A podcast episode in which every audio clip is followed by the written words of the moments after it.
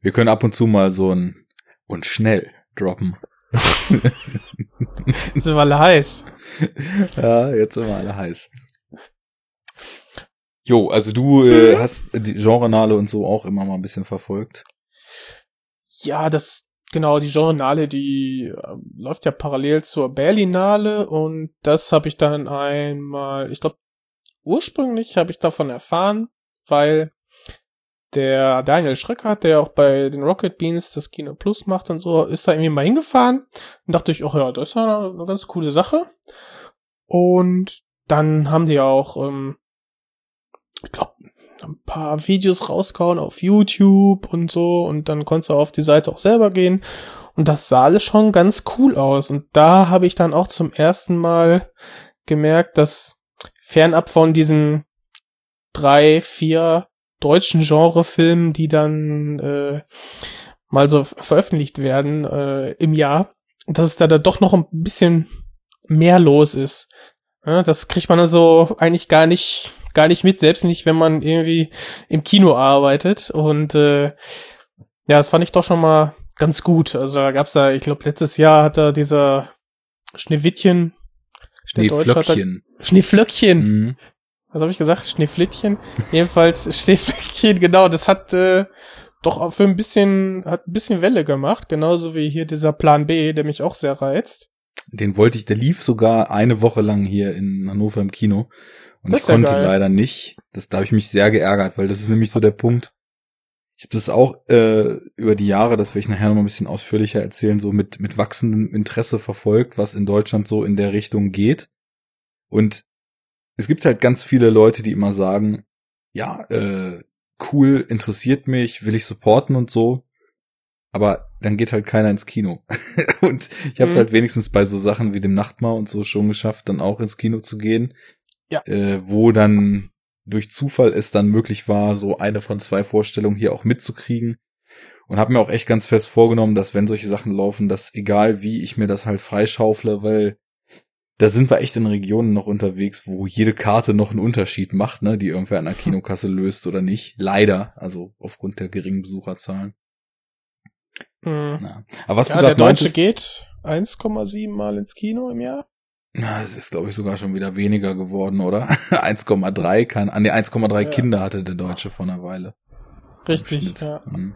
Aber wenn das äh, 1, das erste Mal äh, ein Superheldenfilm ist, dann wird's eng für den 0,7. Film. Ja, das ist dann so ein Oscar-Bait äh, Hollywood-Betroffenheitsdrama. Ja. Gut, aber man, ich meine, wir wissen es ja besser, ähm, die Oscar-Bait-Filme, die bedienen ja zumindest immer noch diesen, diesen Slot zwischen Indie-Produktion und Blockbuster, ne? Da kann man ja eigentlich auch immer froh sein. Ist nur äh, dieses Betroffenheitsding, naja, ihr, man hat ja nicht immer Lust dazu, ne? Ja. Ähm, ich habe mir das aus, äh, aus Interesse jetzt noch mal kurz auf den Screen geholt. Bei Statista, dem Statistikportal, kann man das einsehen, wie sich das seit 2001 entwickelt hat.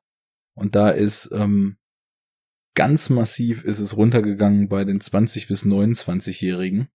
Die sind 2001 im Schnitt noch 7,6 Mal ins Kino gegangen und 2017 noch im Schnitt 4,9 Mal. Wow, okay. Und die häufigsten Kinogänger waren tatsächlich laut diesem Portal hier, ob das belastbar ist, keine Ahnung. Ich kopiere den Link mal, kann ich in die Shownotes packen, waren die 30 bis 39-Jährigen. Yay! Ich war Uh. letztes Jahr auch, keine Ahnung, immerhin wenigstens 15 Mal im Kino oder so. Ja, wenn ich abziehe, äh, wenn ich meine. Arbeitszeit abziehe, dann äh, bin ich bin ich bin ich aber über 15 mal, oder?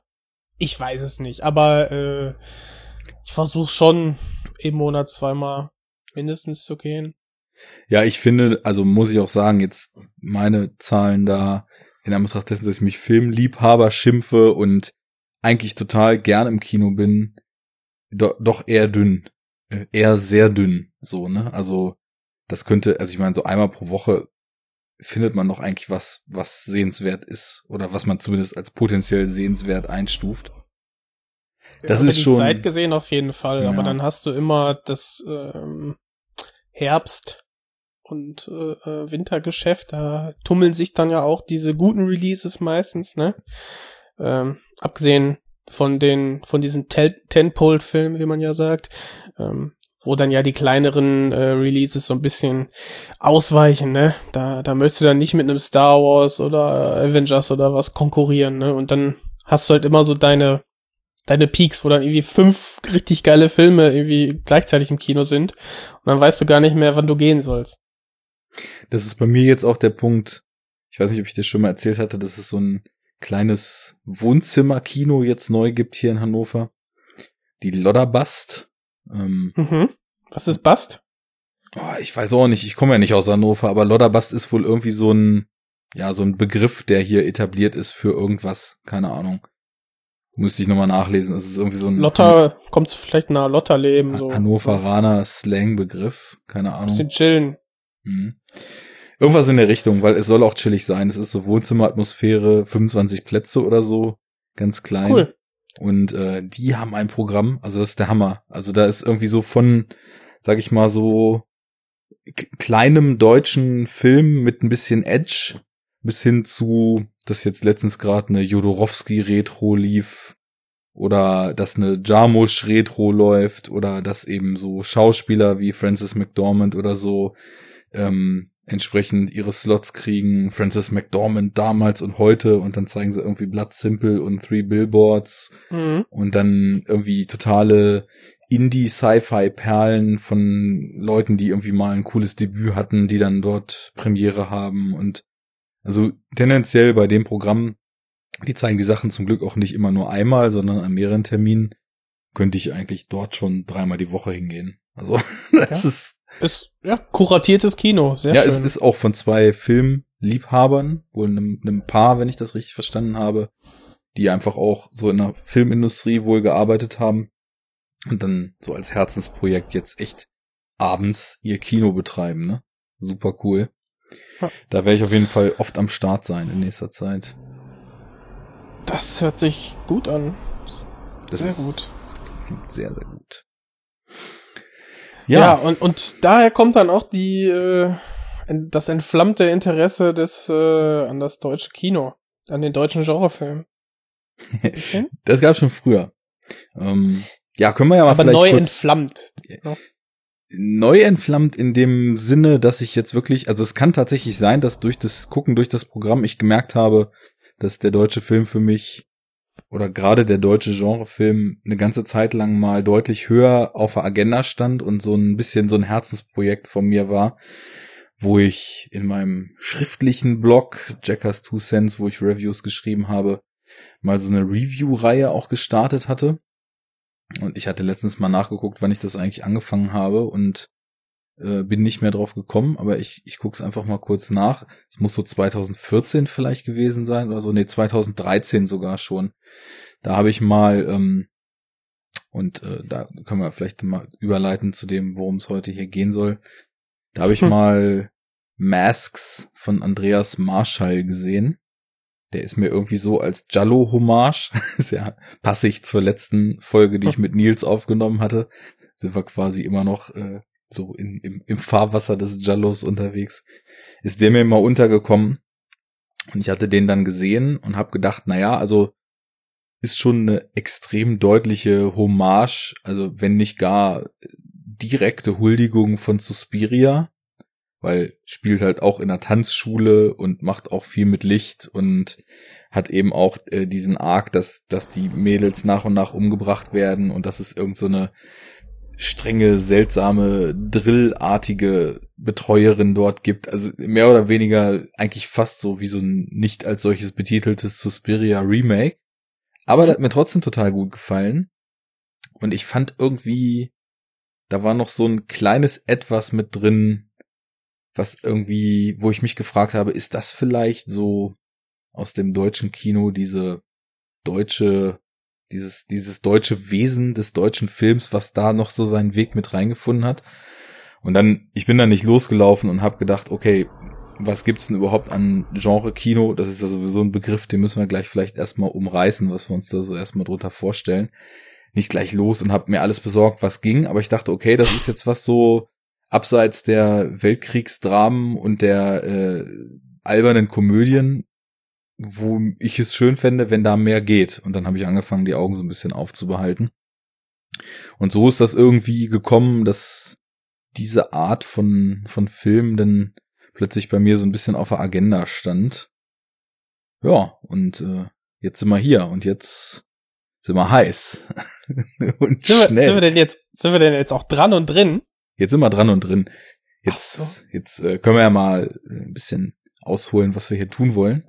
Wie du es eben schon ankündigtest, ankündigtest, äh, entflammte Liebe, entflammte Leidenschaft vielleicht nicht, aber ich habe, wie gesagt, seitdem ist das so ein, so ein stilles, äh, leise, loderndes Herzensding von mir schon geworden. Und ich habe eigentlich, seit ich den Podcast mache, schon Bock gehabt, das deutsche Genre-Kino in, in der Form, wie es das vielleicht gibt oder nicht gibt, dann auch mal einen Podcast zu holen. Und deswegen habe ja. ich die Gunst der Stunde genutzt, habe dich angehauen und habe gesagt, Mensch, Jens, wollen wir, und das meint jetzt nicht nur straight uns beide, da können René und Fabi in den nächsten Folgen und werden hoffentlich natürlich genauso dabei sein, aber wollen Was? wir nicht. Ja auch, nee. Was? Wer sind die denn? Was? Wer seid ihr denn? Komm, geh weiter. Noch ein Problem. Wollen wir, wollen wir äh, nicht einfach mal eine kleine Reihe anfangen, wo wir uns mit der Art von Filmen mal beschäftigen? Ja, und jetzt sind ja. wir da, Nummer eins aus unserer deutschen Genre-Kino-Reihe zu einem aktuellen Release. Ja. Und damit, hallo liebe Zuschauer, zwölf äh, Minuten drin. äh, Zuhörer, was sag ich überhaupt? Vollkommen aus dem Trott, weißt du, einmal Urlaub gemacht, so, irgendwie. dann muss Nils aushelfen, zack. Ich weiß gar nicht, wie das geht. Wer bist denn du überhaupt? Egal. Ich bin der ja, Arne. Äh, wer bist denn du überhaupt? Der Jens, hallo. Hallo. Bisschen konfus hier, ne? Muss ja weniger. Ja, das kennt man ja schon. Ich glaube, dafür hört man uns auch. So ja, sauber durchmoderiert, professionell, das können andere. Genau. Wir machen das fünf Minuten, dann ist Feierabend. Genau. Äh, ja, äh, ein aktueller Release. Ähm, sollen wir den Titel mal nennen, oder? Ja, ja. sicher. äh, Lockdown. Lockdown. Mit irgendeinem seltsamen Zusatz noch. Die Stunde ja, Null oder? Die Stunde Null. Ja, Lockdown, die Stunde Null. Ähm, ja, ich habe mir das ja im Vorfeld so ein bisschen überlegt, wie man so eine Reihe vielleicht angehen könnte und äh, mich dann gefragt, wollen wir jetzt den ganz, ganz groß ausholen? Äh, wollen wir mal schauen, was es in der Vergangenheit eigentlich auch in Deutschland so in der Entwicklung des deutschen Films seit dem Krieg, vielleicht sogar vor dem Krieg äh, so an, an Stoffen gibt oder stürzen wir uns erstmal auf aktuelle Sachen. Und wie das bei uns so ist, unorganisiert oder Ende, habe ich mir gedacht, ja, warum Nein. nicht einfach alles? Und warum nicht einfach so, so. wie es gerade passt? Und äh, ja, ich könnte mir vorstellen, dass man einfach versucht, so ein bisschen, bisschen regelmäßig eben auch Episoden zu solchen Filmen zu machen äh, mal vielleicht sich ein bisschen was aus der Historie holt, weil es ging ja auch in den 70ern und selbst 60ern irgendwie auch schon relativ dreckiger Shit ab hier, der einfach nur total auf, ja. in den da, ja? da ist mal auf die Kollegen von der Wiederaufführung zu verweisen. Ja, auf die, jeden Fall. Die äh, haben auch einiges davon mal in der Sendung gehabt. Genau, das klang auch sehr interessant. Ähm, ja, aber ja, im Prinzip haben wir uns überlegt, ja, dann starten wir jetzt erstmal mit einem relativ äh, äh, aktuellen Film, um so unsere, ja, unsere Ausgangslage mal so ein bisschen zu beschreiben. Ja. Ne? So, was, was ist, sind so, sind so unsere Vorkenntnisse, wie es gerade stand? Und dann gucken wir uns das an. Genau. Ähm, da tauchen wir ein und äh, schauen einfach mal, wo es uns hinführt. Was ich interessant finde, ist überhaupt, sich mit diesem Genrebegriff mal so ein bisschen auseinanderzusetzen. Weil mir ist aufgefallen, ich, ich werf mit dem immer so um, um mich, weil ich in den letzten Jahren auch gemerkt habe, dass das, was mich immer so am meisten kickt, definitiv Filme sind, wo ich so ganz intuitiv den Stempel Genrefilm drauf kleben würde. Aber wenn man sich dann mal fragt, ja, was, was bedeutet das eigentlich ganz genau? Was zeichnet denn eigentlich einen Film aus, den man als Genrefilm einreihen würde, weil ja, es gibt halt, es gibt ja auch Blockbuster, wo man sagen würde, ja, das ist schon ein Genrefilm. Es gibt auch Blockbuster, da würde man sagen, der ist das nicht. Genauso gibt's halt eben auch total stille und leise Filme. Also, ja, wie, wie definiert man das eigentlich und so weiter? Und das war so die erste Sache, die ich mich gefragt hatte, ob du mit dieser Begrifflichkeit dir da eigentlich mal ein paar Gedanken gemacht hast. Oder wie du das für dich Ja. so auslegst. Ja, aber dieser Begriff Genrefilm äh, nimmt ja eigentlich nur die beiden Wörter, äh, Film und Genre, packt die zusammen und wenn du jetzt sagst äh, Filmgenre, dann hast du ja quasi den Begriff, äh, der dann quasi eine Gruppe von Filmen äh, klassifiziert, ne, die unter spezifischen äh, ähm, ähm, Tropes dann ja quasi eine Filmhandlung dann erzählen, wie zum Beispiel, pff, weiß ich nicht, Kriminalfilm. Das wäre ein Filmgenre, oder?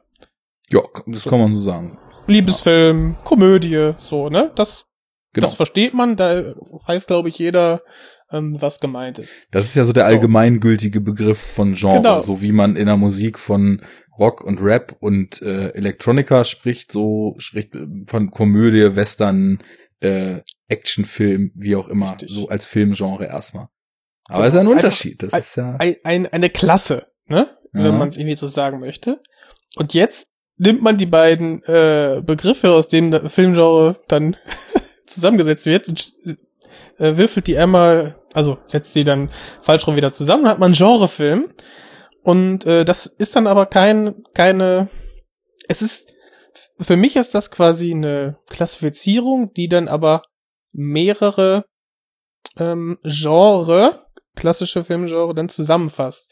Wie Thriller, Horrorfilm, alles was irgendwie so mit Spannung, wo du einen gewissen Thrill dabei hast, ähm, eigentlich für mich äh, quasi so beschreibt. Das ist so, das war lange äh, eigentlich so meine Definition davon. Das finde ich sehr interessant, dass du da von einem gewissen Thrill sprichst, weil, also ich habe tatsächlich jetzt äh, mich das eine ganze Weile erstmal auf eigene Faust gefragt, was diesen Begriff für mich ausmacht, welche Filme ich dazu zähle, welche ich nicht dazu zähle, habe auch mal geguckt, was ich zum Beispiel in der Vergangenheit so in dieser Blogreihe rezensiert habe Mhm. und mich dann so retrospektiv gefragt, so wie ich den Begriff heute verstehe, ob das eigentlich tatsächlich alles Genrefilme sind oder ob ich da vielleicht die eine oder andere Sache auch eingenommen habe, die ich heute gar nicht mehr so als Genrefilm sehen würde. Und bin dann eben so zu dem Schluss gekommen, ähm, da gibt es schon, also es, es gehört so ein Gefühl dazu, ne? Und das ist vielleicht so dieser Thrill, den du gerade beschrieben hast, dass ich dann sagen würde, für mich ist etwas ein Genrefilm oder eben nicht, weil es gibt ja auch total viele Filme, du meintest ja zum Beispiel eben Horror, äh, Thriller, Science Fiction etc. Ein Thriller jetzt so streng Stimmt, genommen, Science Fiction auch Ja, irgendwie so. ne? Fantasy, ne, sowas oder dann eben auch sowas wie Dark Drama oder Mystery, so Sachen, die irgendwie mit übernatürlichen Spielen, sind ja viele Elemente, die dann eben so reinkommen. Und wenn man diese Begriffe jetzt so nennt, dann ist für einen ja so völlig klar, ja, natürlich sind das Genrefilme. Ich finde die Frage dann interessant, dann andersrum zu stellen. Ist denn aber alles, was man dazu zählen würde, auch etwas, was man als Genrefilm auch definieren würde, ne? Weil wenn man zum Beispiel sagt, ein Thriller ist ja, äh, ist ja quasi so, sind ja Filme, die mit Spannung, mit, äh, mit, mit äh, Tempo, mit so einer gewissen Fiebrigkeit, wenn sie gut gemacht sind, spielen. Aber ein Tatort ist ja im Grunde genommen zum Beispiel auch ein Thriller. Und du würdest ja nicht sagen, dass jeder Tatort ein Genrefilm ist, oder hast du das für dich bis jetzt so ausgelegt? Falls du überhaupt Kann jemals man einen überhaupt Tatort von Film hast. reden? Ein Telespiel. Ja, da gab's ja hier diesen, diesen, diesen Horror-Tatort, äh, fürchte dich oder so. Der sehr gut war, den ich unter anderem zum Beispiel auch in der Review-Reihe dann rezensiert hatte, ja. Hm. Äh, ja, wo ich das wohl ja. Äh, nee, da habe ich, äh, glaube ich, 20 Minuten gesehen und dachte mir so, ach, nee, ist mir zu albern. Und da bin ich runtergegangen. Was? Und ja, ach, so ein albern Muckefuck da, das, äh, das brauche ich da nicht. Das ist aber nicht die richtige Einstellung hier. Da muss er an deiner Attitude jetzt was ändern. ja, das, das wird noch spannend. Glaub mal. Ja. Muss, man hier, muss man mir hier keine halbgaren Sachen auftischen. Aber der deutsche Genrefilm hat's ja, glaube ich, noch schwer. Aber wir sind, egal, sind wir noch nicht. Ja, ähm, nein, ich würde nicht sagen, dass ein Tatort ein typischer Vertreter äh, eines Genrefilms ist. Ähm, ich kann, es kommt ja so ein bisschen raus, wir können das nicht so ganz fassen. Oder hast du noch eine, eine bessere Definition ja, äh, dafür? Weil wir sind ja deutsch, ne? Ist ja auch der deutsche Genrefilm. Wir brauchen eine Definition, ne? sonst sind wir ja nicht glücklich. Ähm, ja. Oder reicht uns das Gefühl? Ne, also mir, ich habe da extra äh, dann tatsächlich, nachdem ich, da wollte ich eben noch ansetzen, nachdem ich so in meinem eigenen Hirnswust so ein bisschen rumgegraben habe und mich gefragt habe, was das für mich ausmacht und dann tatsächlich auch ja. zu dem Punkt gekommen bin, wo ich so gedacht habe, ist es vielleicht, also ist Thrill der richtige Begriff? Weil das, was du eben meintest, so der Thrill, das würde ich so als das deuten, so Filme, die irgendwas mit einem machen beim Gucken, die also jetzt nicht sich darüber definieren, dass sie irgendwie einen coolen Plot haben oder sich darüber, dass, dass man, dass sie irgendwie eine bestimmte Handlung oder besondere Figurentiefe oder so haben, sondern Filme, mhm. die aufgrund ihrer gesamten Machart irgendwie ja so eine so eine geistige und körperliche Wirkung richtig auf einen haben. Ne? Also mir ist aufgefallen, dass ich oft die Filme am besten finde, wo ich im Nachhinein mit so Begriffen um mich werfe wie filmischer Rausch oder gefangen genommen werden oder sowas, ne? Dass das so, also quasi man wirklich in so einer, ja, sag ich mal, von dem, von der intellektuellen Wahrnehmung des Ganzen losgelösten Interaktion mit dem Film ist, der richtig, der richtig stark wirkt. Und ich glaube, dieses Wirken, ne, das kann ja, das kann zum Beispiel Thrill sein, das kann auch und da kommen wir ja dann in Gebiete des Terrorkinos und so weiter. Du weißt ja zum Beispiel vielleicht noch, wie ich letztens bei Ghostland erzählt habe, wie krass der mich mitgenommen hat und wie, ja, ja. Wie, wie heftig einfach die körperliche Wirkung des Films auf mich war. Ähm, Aber dieses typische, das, das äh, körperliche, ähm, körperliche Reaktion auf, auf Film, ne? So ja. quasi durch, durch, durch ähm, emotionale äh, Bindung des Zuschauers, ne, dass, dass der Film dann etwas mit dir macht. Das kannst du aber auch bei einem klassischen Drama haben und oder oder ähm, genau Komödie oder so. Das sind ja dann immer die guten Filme. So ja. Ist das dann ähm, alles Genrefilm? Nee, das, deswegen, das, da wird's nämlich interessant. Also mir ist nämlich erstmal nur aufgefallen, dass das etwas ist, was mir wichtig ist. Und dann habe ich nämlich mal angefangen zu lesen. Weil ich hatte im Vorfeld schon zum Beispiel vom, ich, äh, Stichwort Drehbuch-Podcast. Äh, da habe ich vor einer ganzen mhm. Weile mal so ein Diskussionspanel gehört. Da war zum Beispiel Christian Alward bei, der ja, bevor er irgendwie die Schweiger-Tatorte gemacht hat, tatsächlich auch. Ach, der! Ja. ja tatsächlich auch, aber äh, so einer der deutschen Regisseure war, ich meine, ich kenne jetzt die Schweiger-Tatorte nicht, aber War das der Antikörper-Regisseur? Der, der hat Antikörper gemacht, genau. Ja. Und ich muss jetzt noch einmal gerade nachschauen, was er sonst noch gemacht hat. Ähm, da war nämlich einiges bei, was ich ähm, so für deutsche Verhältnisse als sehr stilbewusst und sehr, ähm, ja, sagen wir mal, darauf ausgelegt, ähm, vielleicht auch in die Fußstapfen von so internationalen Vorbildern zu treten. Genau, der hat dann nämlich auch englischsprachig gedreht. Pandorum, ja. Äh, Pandorum hat er gemacht und den Case 39 mit äh, René Selweger, glaube ich, ne? Hast du ihn gesehen? Ich kenne ihn gar nicht. Ja, das ist auch so, so ein kleiner, kleiner Horrorfilm. Und dann nämlich auch verschiedene sehr, ja, bevor, bevor die, die, die Schweiger-Dinger gemacht hat, diverse Tatorte die aber deutlich anders waren, als es eigentlich Tatorte vor, also die man wirklich so als Psychothriller hätte ein, äh, einstufen können. Ne? Also mhm. den einen habe ich zum Beispiel mal gesehen, der war auch äh, mit dem mit dem guten Lars Eidinger, äh, Borowski und der stille Gast. Da ging es um so einen Stalker-Creep, der sich als Postmann quasi irgendwie mit Generalschlüssel in Wohnungen von Frauen geschlichen hat und dort. Äh, Moment, von wann ist der? Ähm, 2011 oder so. 12, irgendwas den Dreh. Ach. Ach, okay. Weil das klingt ja so ein bisschen nach Sleep Tight, ne? Der ist ja auch um die Zeit ungefähr entstanden später, aber dann. Ich, also elf oder zwölf der spanische. muss gewesen sein, ja. Ähm, na, ist also auf jeden Fall ein Film gewesen, der eben ja. auch sehr, sehr schöne Kamera hatte, sehr viel mit Atmosphäre gearbeitet hat und so weiter. Naja, und der war in diesem Panel dabei und ein paar andere Leute, die man eben so assoziieren würde mit äh, deutschen Filmen, die eben auch ein gewisses Stilbewusstsein haben und halt sich von diesem, sag ich mal, sehr deutschen Ansatz vor allem Figurentiefe und gehaltvolle Geschichten präsentieren zu wollen, so ein bisschen gelöst haben. Und dieses Panel hatte eben auch so ein bisschen meine, meine Hellhörigkeit zu dem Thema geweckt, weil da wurde auch diskutiert, was macht denn eigentlich Genre aus und was müssen wir hier eigentlich machen, um sowas wie einen eigenen Genrefilm zu kriegen. Und äh, ich glaube, darüber war ich dann irgendwann mal auf diese Seite genrefilm.net gekommen und hatte da eben auch so ein paar coole Artikel gelesen und hab da jetzt eben auch noch mal ein bisschen rumgelesen, weil was du jetzt eben gerade für eine Frage gestellt hast, war ja völlig richtig. Jeder Film, der jetzt einen irgendwie körperlich mitnimmt in irgendeiner Art und Weise, ist ja nicht automatisch ein Genrefilm, ne? Nee, ja. Und ähm, da habe ich irgendwie was ganz Schönes gefunden. Und äh, da, also der der Autor dieser Artikel war ein gewisser Huan Wu, der zum Beispiel auch, ähm, ich glaube vor sechs sieben Jahren mit dem Film Die Farbe ähm, eine Lovecraft-Adaption gemacht hat. Und zwar. Unverfilmbar. das werden wir noch sehen. Äh, ich hoffe in dieser Reihe. Ähm, ja. Bitte. Sogar von einer Lovecraft-Geschichte, die wir letztens, als wir über Annihilation gesprochen haben, referenziert haben. Äh, das war nämlich The Color Out of Space, was er da verfilmt hat, als die Farbe. Und ähm, uns wurde auch auf Twitter schon einmal ein Haufen Lovecraft-Verfilmungen, die man eher als gelungen bezeichnen könnte, empfohlen. Und da war der zum Beispiel auch bei. Dementsprechend äh, auch was, was man definitiv sich mal angucken kann.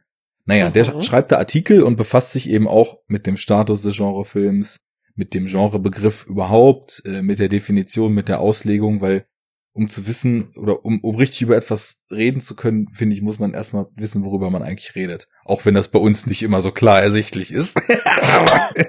nein, nein, nein, nein. Also da würde ich jetzt mal entschieden widersprechen, weil über den Dialog, über den Diskurs kann man am meisten lernen. So ja, man es. muss offen sein für Argumente. Ja, ne? man muss ja nicht alles sofort abnicken. Mhm. Aber so lernt man einfach am meisten. So, jetzt so. zitiere ich einfach jetzt mal darfst aus du wieder zehn Minuten ne? Mono. Ich schmeiß, ich schmeiß die Links ähm, in den in die Shownotes rein äh, und der eine Artikel, der ist aus dem Dezember letzten Jahres, da hat er sich halt eben damit befasst, was was macht eigentlich Genre aus? Und er hat erstmal geschrieben, also die Definition aus dem englischsprachigen Raum, wo ja sowieso die Filmwahrnehmung was ganz anderes ist, weil zum einen diese, sag ich mal, sehr urdeutsche Einteilung verschiedener Genres in die Fantastik gibt's irgendwie international gar nicht, ne? Wo bei uns so mhm. Fantasy, mhm. Horror und so weiter, was ja eigentlich ein Begriff war, der vor allem in der Literatur eben so gängig war, von Fantastik zu sprechen, gibt es gar nicht. Wo kommt das? War das nicht so ein ZDF-Claim mal, der fantastische Film? Nee, das war Arte, ne? ne also auf jeden Fall irgendeiner der, der öffentlichen Sender hat tatsächlich auch so ein Segment immer gehabt, ja. ja. So, und dann schreibt er erstmal aus dem englischen Raum, im Laufe der Filmkunstgeschichte haben sich zahlreiche bekannte Genres herausgebildet, die bestimmten, leicht wiedererkennbaren Grundmustern und Szenarien folgen. Das hast du ja auch schon gesagt, ne? So die Genres, die eben wiederkehrende Motive haben, wo, weswegen man Filme dann einfach clustern kann in Horror, ja. Fantasy etc. Im Grunde ist so gut wie jeder Film irgendeinem Genre zuzuordnen, doch es gibt einen bestimmten Kreis an Filmgenres, die besonders einprägsam, erfolgreich und in gewisser Weise in sich wesensverwandt sind. Sci-Fi, Fantasy, Horror, Action, Thriller, Dark Drama, Mystery, äh, Filme, welche solchen Kern Kerngenres zuzuordnen sind, werden als Genrefilme bezeichnet. So, das ist erstmal das, wie man es international wahrscheinlich, also der schreibt auch relativ filmwissenschaftlich so, ne? Weiß nicht, wie da die Vorbildung jetzt ist, also man hat auf jeden Fall das Gefühl, er weiß, wovon er da redet. Und was ich dann interessant fand, war, dass er eben auch eine Definition von der Genrenale, wo er selbst, glaube ich, auch involviert ist, mit äh, eingebunden hat.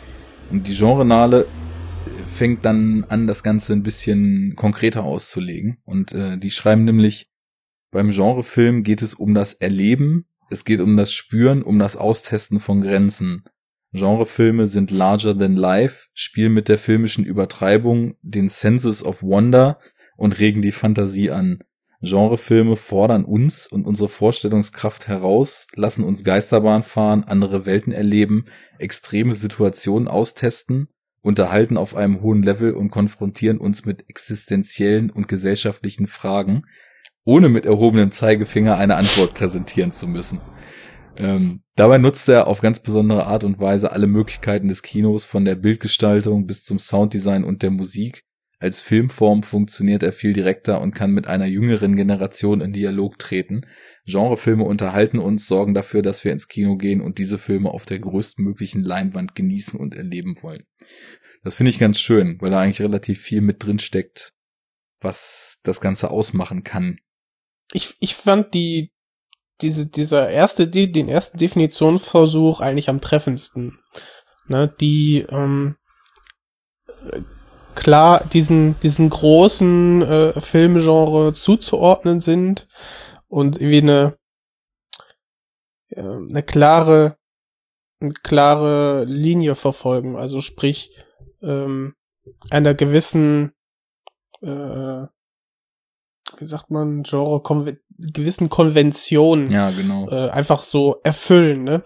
Dass man dann sagen, okay, wenn ich hier bei gewissen Konventionen einen Haken dran machen kann, dann bin ich im Fahrwasser des, des Genrefilms. Mhm. Und zusammen mit der, mit der zweiten äh, Definitionsansatz hier, mit dem fantastischen Film und des Erlebens, würde ich sagen, ja, da finde ich quasi den Katalog äh, äh, des Bahnhofskinos, ne? Die sich ja nur dem Genrefilm verschrieben haben. Ja. Ähm, ja, auf jeden Fall. Also ich, ich finde, man kann sich da auch schon ganz gut was rauspicken. Ähm, was es für mich aber endgültig auf den Punkt gebracht hat, war, dass er dann tatsächlich äh, drei Merkmale aufgemacht hat, also ganz konkrete, die er quasi mhm. so an die Filme anlegen würde, um. Ja, sag mal. Also genau, das das eine haben wir jetzt hier schon mit drin gehabt. Das ist halt erstmal die Fantastik so, ne? Also mhm. in welchem ich habe mich erstmal so gefragt, was das für mich bedeutet und würde einfach mal so sagen, in welchem Maße enthält der Film irgendwelche Elemente, die so mit unserer objektiv rational wahrgenommenen Realität, die uns umgibt, brechen und irgendwie ins, weiß ich nicht, irreal, surreale, unerklärliche, überhöhte, verzerrte so ab, abdriften, ne? Das, das wäre so mhm. mein, meine Wahrnehmung von Fantastik. Ähm, dann, das finde ich sehr interessant, weil das ist nämlich auch etwas, wo ich merke, dass mir das bei Filmen in dieser Richtung immer wichtiger wird. Eskapismus ist der nächste Punkt. Ah. Und ähm, da war dann eben so die Frage, wie sehr erlaubt äh, diese gezeigte Welt, die der Film aufmacht, wo es nicht nur um die Geschichte und so weiter geht, sondern Welt jetzt im Sinne von diesem Gesamtkonstrukt aus Bild und Ton und allem, was da eine Rolle spielt, ähm, sämtliche Stilmittel und so weiter, erlaubt es uns eben, ja, uns aus der Realität des auf der Couch oder im Kinosessel sitzen und einfach einen Film gucken zu lösen und uns so reinsaugen und abtauchen zu lassen, ne? Und äh, die haben da schöne Gedankenexperimente auf der Seite, wo dann eben so verschiedene Filme so abgescannt werden, wie hoch ist denn der Grad Eskapismus. Herr der Ringe zum Beispiel, maximal bist du voll in der Welt drin. Aliens, maximal, ist eine komplett eigene Welt, die da aufgemacht wird und du bist voll gefangen da drin. Andere Filme dann wieder total wenig, ähm, die aber vielleicht dann fantastisch trotzdem sind oder den dritten Punkt enthalten, der eben dann auch aufgemacht wird und das haben sie Performance genannt. Ähm, Aha. Also wie stark der Film auf so verschiedenste denkbare Arten, Angst, Ekel, Rausch, äh, irgendwelche irgendwelche körperlichen Reaktionen, die du hast, eben wirklich als so eine also eine körperliche Erfahrung funktioniert. Und das geht auf, kennst du hier den Stiegelegger?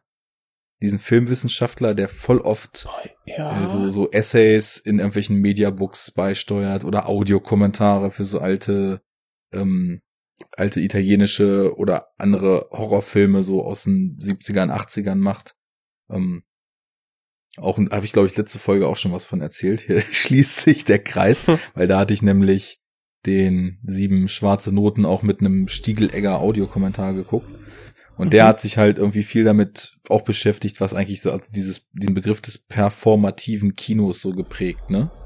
Ähm, und da, da sind wir wieder bei dem Thrill, bei der körperlichen ja, Reaktion darauf und ja, also ich, ich habe dann eben mir die Beispiele da mal so angeguckt und so ein bisschen reflektiert, was ich so als Genre ein, einstufen würde und was nicht. Und natürlich, das sind jetzt drei Punkte, die du kannst sie irgendwie, kannst ja für dich überlegen, wie sehr trifft denn das bei Film XY zu. Und wahrscheinlich ist es einfach irgendwie so eine, so, so, so Hälfte zurechtlegen und Hälfte dann doch Bauchgefühl, wo das dann eben aufgeht und wo das nicht aufgeht. Aber für mich so mit den Beispielen, an die ich gedacht habe, machte es auf jeden Fall soweit Sinn, dass ich tatsächlich zu vielen Filmen, die auch dort genannt waren oder die ich mir, an die ich mich dann so erinnert habe, da irgendwie zu einer ganz guten Einstufung kam. Ja. also diese, diese drei Merkmale, also das fantastische Element, Eskapismus und Performance, ja, das sind schon mal gute Anhaltspunkte, finde ich. Ja, weil du kannst es ja auch, äh, das ist ja auch wieder sehr subjektiv, wie diese Elemente überhaupt dann in einem Film funktionieren. Äh, es war zum Beispiel die Rede von John Wick, wo ich dann eben auch finde, dass zum Beispiel so alles umspannende Schattenorganisationen, die es auf der ganzen Welt gibt und so weiter, das hat ja auch mhm. ein fantastisches Element. Und diese Welt Durchaus. ist auch in sich so geschlossen, dass sie irgendwie was Eskapistisches in dem Sinne von, du hast nicht das Gefühl, die eigene Realität vor dir zu haben, wie in einem, ja. wie in einem Arthouse-Film, wo, weiß ich nicht, irgendwie die, das, das kinderlose Paar daran zugrunde ja, geht, dass sie keine Kinder kriegen können. Oder wie eben, auch immer. aber die Hauptfel die Haupt, ähm, Figur ist einfach ein Auftragskiller und ich behaupte mal, dass 99 Prozent der Kinogänger ähm, eine andere Profession verfolgen. Sprich, äh, ja, das Eskapismus Merkmal ist, sag ich mal, bei sehr vielen Filmen gegeben, ne? aber dann fehlt irgendwie dann doch dieses archaische, äh, die Performance, irgendwie, ne, der, ja. der Thrill, der Ekel oder so bei vielen, ne? Und dann sind wir wirklich wieder in diesen Horror, Thriller, Sci-Fi, ähm, in diesen Genren, ja. Genre unterwegs, ne? Ja, also das ich passt schon irgendwie. Ja, ich ich fand es auf jeden Fall so ganz treffend und find's auch, glaube ich, spannend, äh, wenn wir vielleicht dann mal so Filme haben, wo wir uns im Nachhinein fragen, was haben wir denn jetzt hier ja. eigentlich gesehen? da Kann vielleicht äh, daran mal abklopfen, ja, genau, so, ne? mal so eine ja. kleine Einordnung zu machen. Ähm, ja. Weil das ist schon. Wo ist er denn schwach auf der Brust? ja? Ja, wie, wie viel kann er stemmen? Wie viele Merkmale? Ja, genau, genau. naja, also ich, ich werde den Artikel mal verlinken. Das ist auf jeden Fall ziemlich interessant zu lesen und auch äh, die, die verlinkte Geschichte mit der Performance und mit Stiegeleggers, beziehungsweise Stiegeleggers und ich weiß nicht, wie hieß der andere Autor noch, habe ich mir nicht aufgeschrieben, weiß ich nicht. Jemand, der da schon ein bisschen Vorarbeit geleistet hatte oder wahrscheinlich reichlich Vorarbeit, haben irgendwie diese Performance-Seduktionstheorie entwickelt, wie eben Filme und Zuschauer interagieren, wie Seduction? Ja, ja, genau. Okay. Genau, Fury war der andere Autor aber Seduction eher so im Sinne von Mitschleifen, Suggestion, Manipulation, Verführung auch, ne? Aber ja. gibt es eben so ein paar Merkmale, die sie so in so ja. alten Genrefilmen irgendwie dann herausgestellt haben, dass es halt voll oft um um Choreografie, um Kampf oder eben auch um sexuelle Elemente oder körperliche Elemente geht. Ich dachte jetzt eher, dass der Zuschauer verführt wird, aber ja. Ja, ja, klar. Kommt drauf an, was du guckst, ne? Louis Love rein da. Ja. Ja, bei jedem Horrorfilm hast du mindestens auch eine Verführung dabei, ne? Und wenn's, wenn's das, äh, ähm, das Babe ist, was dann irgendwie dran glauben muss oder so. Ja, ich, ich glaube, dass eben diese Begrifflichkeit, also das, das meint das auch, aber halt, dass man die auch noch viel weiter denken kann und einfach so eine ja. generell sinnliche Verführung so in dem Sinne damit gemeint ist.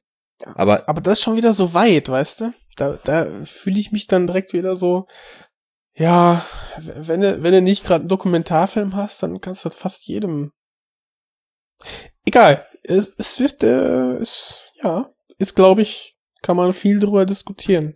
Und auch viel zu lesen, was ich auf jeden Fall, äh, das, naja, jetzt glaube ich nicht äh, nonstop tun werde, aber irgendwie interessiert es mich auch so diese theoretischen Dinge mal so ein bisschen mehr reinzutun, weil ich merke eben, dass vieles, was ich so bauchgefühlsmäßig in einer Filmrezeption eben bei mir selbst festgestellt habe, dass das eben Leute sind, die dafür die richtigen erklärenden Worte finden. Und ich finde es immer total spannend zu verstehen, wie etwas funktioniert und wie man in einer Sache tickt.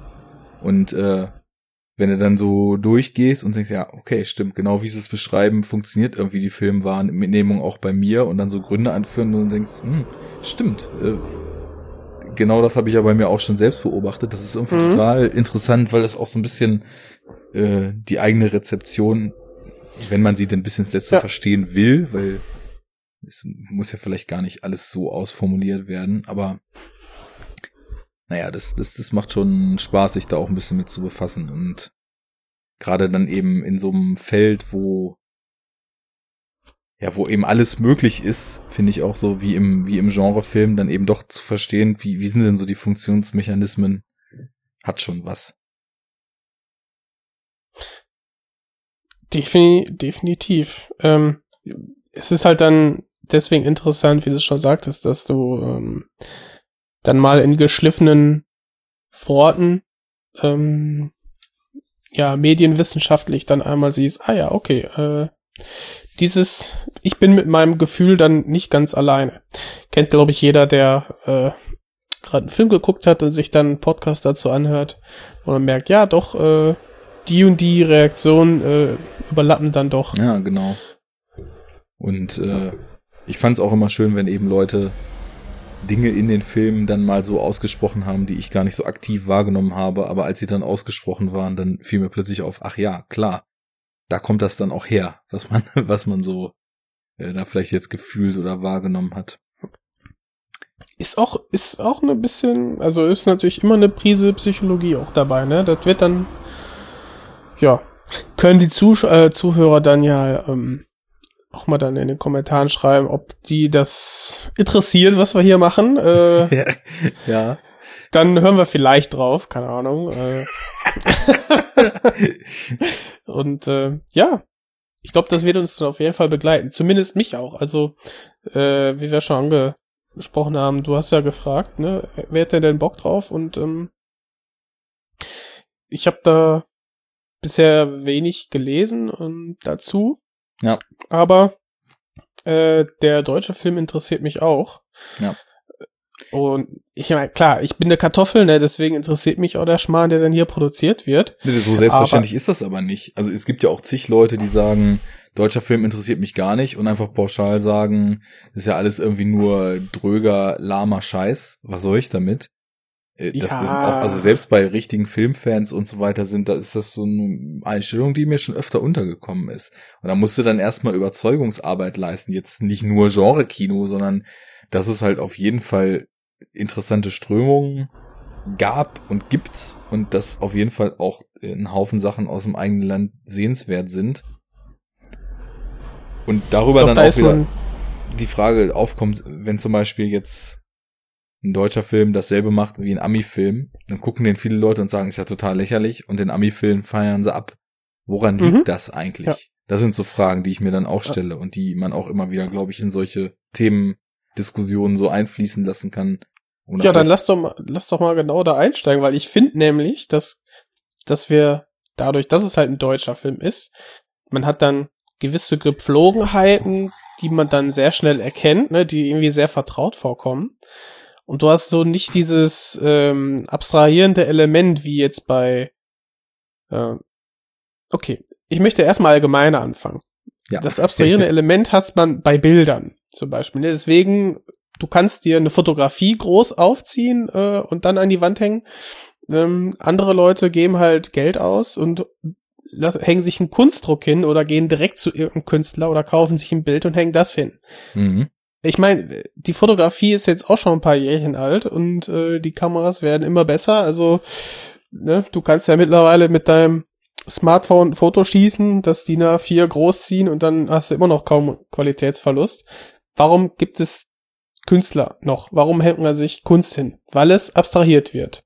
Weil du mehr emotional darauf reagierst und weil du ähm, je nach Verfassung vielleicht was anderes siehst. Und jeder Mensch ist ja auch verschieden. Man sieht was anderes, weil du keine nichts Definitives hast, ne? Da ist dann, der Baum sieht dann anders aus und eben keine, ist halt eben keine Fotografie zum Beispiel. Und wenn man jetzt das, dieses, dieses Verhältnis nimmt und ähm, jetzt auf Film anwendet, dann würde ich jetzt sagen, okay, die Fotografie ist so ein bisschen wie der deutsche Film und ein ausländischer Film so eher wie eine, äh, wie dann so ein Gemälde. der Vergleich hinkt, ist mir bewusst, aber ich möchte sagen, dass, weil es eben aus einem anderen Land stammt, du hast andere Schauspieler, andere kulturelle Hintergründe, die, was alles darin einfließt, in diese Geschichte, die du dann auf, als Film gebannt ähm, verfolgst. Und das ist dann vielleicht irgendwie interessanter auf irgendeine Art und Weise, weil es was anderes ist. Apps etwas mehr abstrahiert eben. Ja, das ist tatsächlich auch ein Gedankenansatz, den ich glaube ich letztens mit Christian mal besprochen habe. Ähm, weil ich nämlich auch dachte, dass es darauf hinauslaufen kann. Du hast erstmal, wenn du jetzt sagen wir mal, du drehst genau den gleichen Film, genau das gleiche Drehbuch, jetzt einmal in LA und einmal in ja. naja, Berlin oder Hannover oder Dortmund oder München oder wo auch immer. Irgendwo in Deutschland, in irgendeiner normalen deutschen Stadt. Sie sehen ja dann alle auch irgendwie relativ ähnlich aus. Du hast entweder irgendwie Nachkriegsneubauviertel oder Gründerzeitviertel oder eben so moderne New School Architektur, Innenstadt, Stahl- und Glaskolossviertel. So die mhm. drei großen, gibt's noch tausend andere, aber so das sind so die Bilder, die man assoziiert. Oder eben habe ich jetzt schön verdrängt, ne? Ist ja bei Helge Schneider auch immer wieder am Start. Die triste Vorstadt sozusagen, ne? Mit Häuschen und mit Muttis, die im Garten die Wäsche aufhängen und so weiter. Die Suburbs, schön mit der genau. Wäscheleine und den Hinterhöfen, ja klar. Und jetzt, jetzt äh, drehst du exakt die gleichen Einstellungen in den gleichen oder ähnlichen Räumlichkeiten, das gleiche Drehbuch und so weiter. Dann hast du natürlich als Kartoffel, wie du gerade so schön sagtest, die ja hier in, auf dem Kartoffelfeld aufgewachsen ist und lebt. Du siehst das, was du jeden Tag, wenn du die Wohnung verlässt, vor der Haustür hast, siehst du dann plötzlich in einem Film. Natürlich hat der LA-Film was Fremdes, was Unbekanntes, was nicht so gewöhnliches wie das, was du eben in dem deutschen Film dann siehst. Und das ist wahrscheinlich auch erstmal schon so ein bisschen Psychologie, dass diese Suspension of Disbelief, sich darauf einzulassen, dass man da einen Film sieht und das nicht als die abgefilmte Nachbarschaft abzutun, sondern voll einzusteigen, womit wir wieder bei dem Eskapismus sind, sich auf die Welt mhm. einzulassen und so weiter. Das ist natürlich eine ganz andere Hürde, wenn du erstmal in den Bildern, die du siehst, so diese vermeintliche Normalität beiseite schiffen musst, um einen Zugang zu finden. Ja. Ne? Also das Eskapismus-Element ist, sage ich mal, ist stärker vertreten in einem Film, der mit einem anderen kulturellen Hintergrund äh, entstanden ist. Anderes Land oder genau. generell andere Kultur, hm, würde ich auch sagen, ja. Weswegen ja zum Beispiel in so Fantasy-Filmen und so weiter es schon von jeher so war, dass gerade auch in Deutschland, wo ja immer schön äh, in anspruchsvolle, äh, gehaltvolle äh, Kultur und, und äh, stumpfe Unterhaltung äh, aufgetrennt und gebasht wird, da war ja Eskapismus auch eigentlich eher immer ein Vorwurf. So, es würde ja keine Substanz bieten, sondern lediglich die Möglichkeit des Eskapismus. Und dann eben vor allem an so Fantasy-Filme und sowas. Ne? Und darauf wollte ich hinaus, dass da sind die Welten am fremdesten, aber deswegen sind sie ja auch äh, abgesehen, also verglichen mit dem, was man täglich um sich hat, am interessantesten, weil sie am ungewöhnlichsten sind. Und ja von daher ist seit jeher dort ja auch der Eskapismus-Vorwurf, den ich noch nie verstanden habe, schon immer am stärksten gewesen. Weil du in Deutschland schaffen musst. Schaffe, Ernst schaffe. sein ist wichtig. Häusle baue. Scheiße baue. Auch ein ah. Genrefilm, ne? schaffe, schaffe, Scheiße baue. Ja. Ich habe gerade überlegt, wir müssen auf jeden Fall dann die Una-Trilogie machen. Ah, es wird schön. Auch Genre schön. für mich. Ja, also Wirkung ja. von Bildern äh, aus in Deutschland gefilmt und international gefilmt.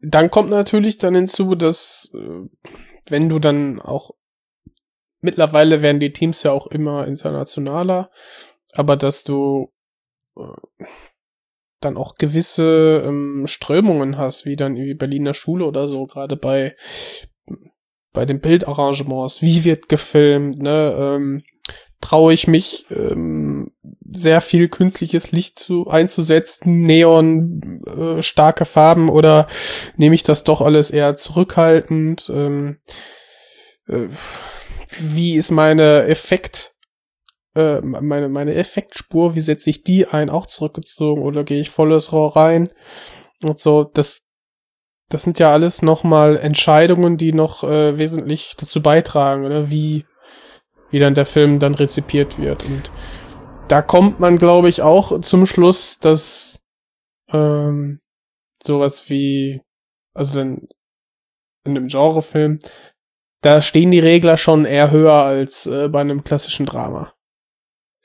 Definitiv. Also was du ansprichst, Berliner Schule ist ja jetzt, natürlich ist so karger Realismus, wie man ihn jetzt in einer Berliner Schule hat, ohne Filmmusik, unkommentiert, äh, Kamera völlig zurückgezogen, es geht einzig um allein, äh, und allein um die Menschen und ihr Innenleben und so weiter. Das ist ja die ultimative Arthouse-Definition eigentlich. Also jegliche filmischen Stilmittel, die sich in den Vordergrund drängen könnten, abzuwerfen, um eben voll das Menschliche so mitzunehmen. Äh, klar, natürlich ist dieser Realismus auch ein Stil, aber nicht so das, was man jetzt meint, wenn man von einem filmischen Stil oder einer Überstilisierung spricht. Und da ist die Wahl der Mittel natürlich auch einfach extrem ausschlaggebend für die Wirkung, die du eben in dem Film dann erzeugst. Ne? Ich meine, Filme wie, keine Ahnung, so einer meiner Lieblingsfilme, Lynch's Eraserhead, der einfach die ganze Zeit so eine, so ein, so ein beklemmendes Dröhnen auf der Tonspur hat was eigentlich nie weg ist. Ne? Selbst, also wenn er da in seinem sicheren Hort, seinem Zimmer lebt, das gibt dem Ganzen davon abgesehen, dass er da in irgendwelchen Industrieruinen unterwegs ist und das sowieso alles total abgespaced ist. Aber allein, so, allein so als auditives Element, ja, was völlig realitätsentrücktes. Das heißt, selbst wenn du diesen ganzen Irrsinn, den du dann auch noch siehst, erstmal zu was völlig normal machen würdest, dieses Dröhnen im Hintergrund ist schon so ein stilistisches Element, was ganz klar darauf abzielt, eben auch eine Wirkung zu erzeugen, die dich, die dich das nicht als die Realität, die wir so kennen, sehen lässt. Und da hast du natürlich über die Wahl der filmischen Mittel von eine möglichst exakte und unverfälschte Abbildung dessen, was wir als Realität wahrnehmen, bis hin zu der vollkommenen Überstilisierung jetzt, sagen wir mal, Marke Suspiria, wo es keine Einstellung gibt, in der nicht einfach in irgendeiner bunten Farbe Licht alles ausleuchtet und äh, dann eben auch äh, diese ganze diese ganze Handlung und das ganze ja, die Handlung ist es ja gar nicht mal, sondern der Lauf der Ereignisse schon so gar keiner realen Logik mehr gehorcht, ne? Da gab's mal das geilste Zitat überhaupt im Bahnhofskino. äh, es gibt ja in Suspiria diese eine Szene, wo sie aus dem Schlafsaal durch, durch so ein Fenster klettert und in einem Raum landet, der mit Stacheldraht voll ist. Und mhm. wo dann irgendwie äh, äh, hier Patrick meinte, was ist das überhaupt äh, für, für ein Raum? Und Daniel so meint, ja, also ganz offenkundig der Raum, wo die Ballettschule nun mal ihren Stacheldraht einlagert. und ich so weggeschmissen habe, weil das ist ja auch so ein Element irgendwie in solchen Filmen. Da muss, also du, du, du guckst sie nicht auf eine Art und Weise, dass du rational alles mitdenkst, was dort passiert, sondern dass eben auch aufgrund der Machart und da, deswegen komme ich da jetzt drauf, dir von vornherein suggeriert wird, dass das was anderes ist als die Realität, die wir kennen. Und du deswegen, also zumindest ich, ich, weil viele Leute haben ja scheinbar irgendwie immer auch so diesen rationalen Blick beim Film gucken, aber ich mich eher so dem, dem Stil und dem Fluss des Films hingebe, als halt zum Beispiel zu hinterfragen, wie die beiden jetzt auf eine sehr humoristische Art und Weise zugegebenermaßen, äh, nur, aber nur so als Beispiel, warum da plötzlich Stacheldraht liegt in der Ballettschule. Ne? Das, das macht halt null Sinn. Das kannst du auch rational nicht verstehen, aber da geht es dann eben auch in solchen Filmen nicht drum. warum? Da muss halt gerade Stacheldraht liegen, weil der Plot das eben. Warum liegt der Stacheldraht? ja, warum, warum hast du Ballettschuhe an? Ja, dann tanz mir doch ein. ich habe auch, als ich eben meinte, warum liegt denn da Stacheldraht, so eine ja, gewisse Assoziation man, gehabt. Ist das auch? Nein, ist nicht. ja, aber ich will nur darauf hinaus, dass man eben merkt, wie wichtig halt auch der Stil ist und wie, was für maßgebliche Entscheidungen Stil, Ausleuchtung, Kulissendesign, Color Grading, Schnitt und so weiter alles auf die Wahrnehmung haben können, Mhm. Dass wir ganz intuitiv eben das Gefühl haben, wir sehen etwas Realistisches, was dementsprechend dann eben auf der Eskapismus-Skala sehr weit unten angesiedelt ist oder etwas, was eben der Realität entrückt ist und seine ganz eigene Realität aufmacht. Also könnte man sagen, dass gerade auch im Genrefilm ähm, eine gewisse Voraussetzung auch ist, ähm, diese Suspension of Disbelief beim Zuschauer vorauszusetzen. Ja, ja. würde ich definitiv sagen, ja. Ich, ich würde das nämlich, also, wenn man das jetzt mal abklopft zu den Filmen, die wir jetzt unter Genrefilm verstehen, äh, ja, auf jeden Fall. Und das, da haben wir dann auch den Punkt, ähm, vielleicht so ein Erklärungsansatz für die Leute gefunden, vielleicht, die sagen, ja, ich kann mit Horror Science Fiction weniger anfangen. Ja. Das, das vielleicht ähm, möglich, ich weiß es nicht, prove me wrong. But dass bei den Leuten ähm, dieses dieses willentliche äh, äh, Auslassen dieser dieser Ungläubigkeit, ja, dass das dann irgendwie nicht so stark vorhanden ist bei Film gucken. Ne, ja. Die möchten dann lieber etwas Geerdetes haben oder dass dann auch die die Logik, die eigene, sich möglichst äh, mit dem Film deckt. Ne? Dass man nicht sagt, ich lasse mir jetzt auf die Filmlogik ein, hab meinen Spaß, sondern nee, da muss schon alles irgendwie Hand und Fuß haben. Ne? Diese bekannten Logiklöcher, mhm. die man dann findet. Die bekannten Logiklöcher oder die Argumentation, das ist doch voll unrealistisch. Das ist eben auch immer was, was ich so von, von Freunden, die eben nicht sonderlich filmaffin sind, im, im, Vergleich, im Bezug auf solche Stoffe auch dann öfter mal höre. Das ist doch voll unrealistisch oder mhm. Formulierungen in die Richtung eben, wo ich sage, ja, aber ich will doch auch in Filmen nicht grundsätzlich nur die Realität sehen, aber da merkt man dann eben auch, also so gerade bei sporadischen Filmguckern, dass eben häufig die, ne, die Ebene, auf die sich zunächst erstmal Film genährt wird, ist eine Handlung. Und die Handlung muss erstmal schlüssig sein und Sinn machen und vermeintlich spannend sein, je nach Film oder äh, entsprechend gut konstruiert. Und mhm dann wird halt so, wenn es Kritik, also der Film war halt gut, wenn die Handlung Sinn gemacht hat und er war nicht gut, wenn die Handlung doof war.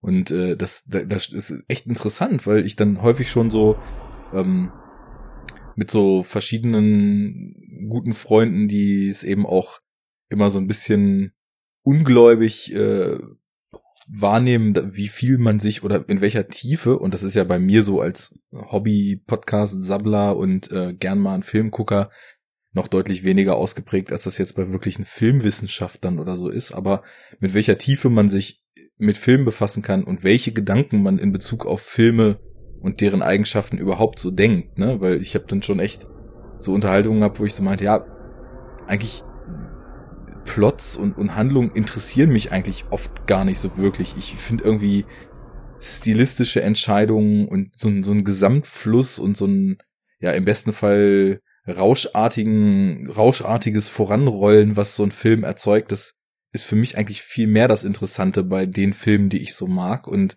mhm. dann kam nur so ein ungläubiger Blick, weil eben sie gar nicht fassen konnten, wieso oder wieso man Filme aus anderen Gründen als der Handlung gucken sollte. Ne? Ja, das ist äh, schade. Ja, aber vielleicht braucht man es ist. Ich glaube, du musst es auch lernen. Also du musst auch, äh, du brauchst auch irgendwie eine gewisse Erfahrung mit Filmen, um, um solche Sachen dann irgendwann auch hinter dir zu lassen. Ich glaube, du brauchst aber auch, wie bei allen Medien, gewisse Erfahrung, ja, ein gewisses Grundwissen, mhm. dass du merkst, okay, gewisse Stoffe kann man auf die eine, auf die andere Art darstellen. Und wenn du dann, ähm, sag ich mal, so Bestes Beispiel, irgendwie so die Heldengeschichte.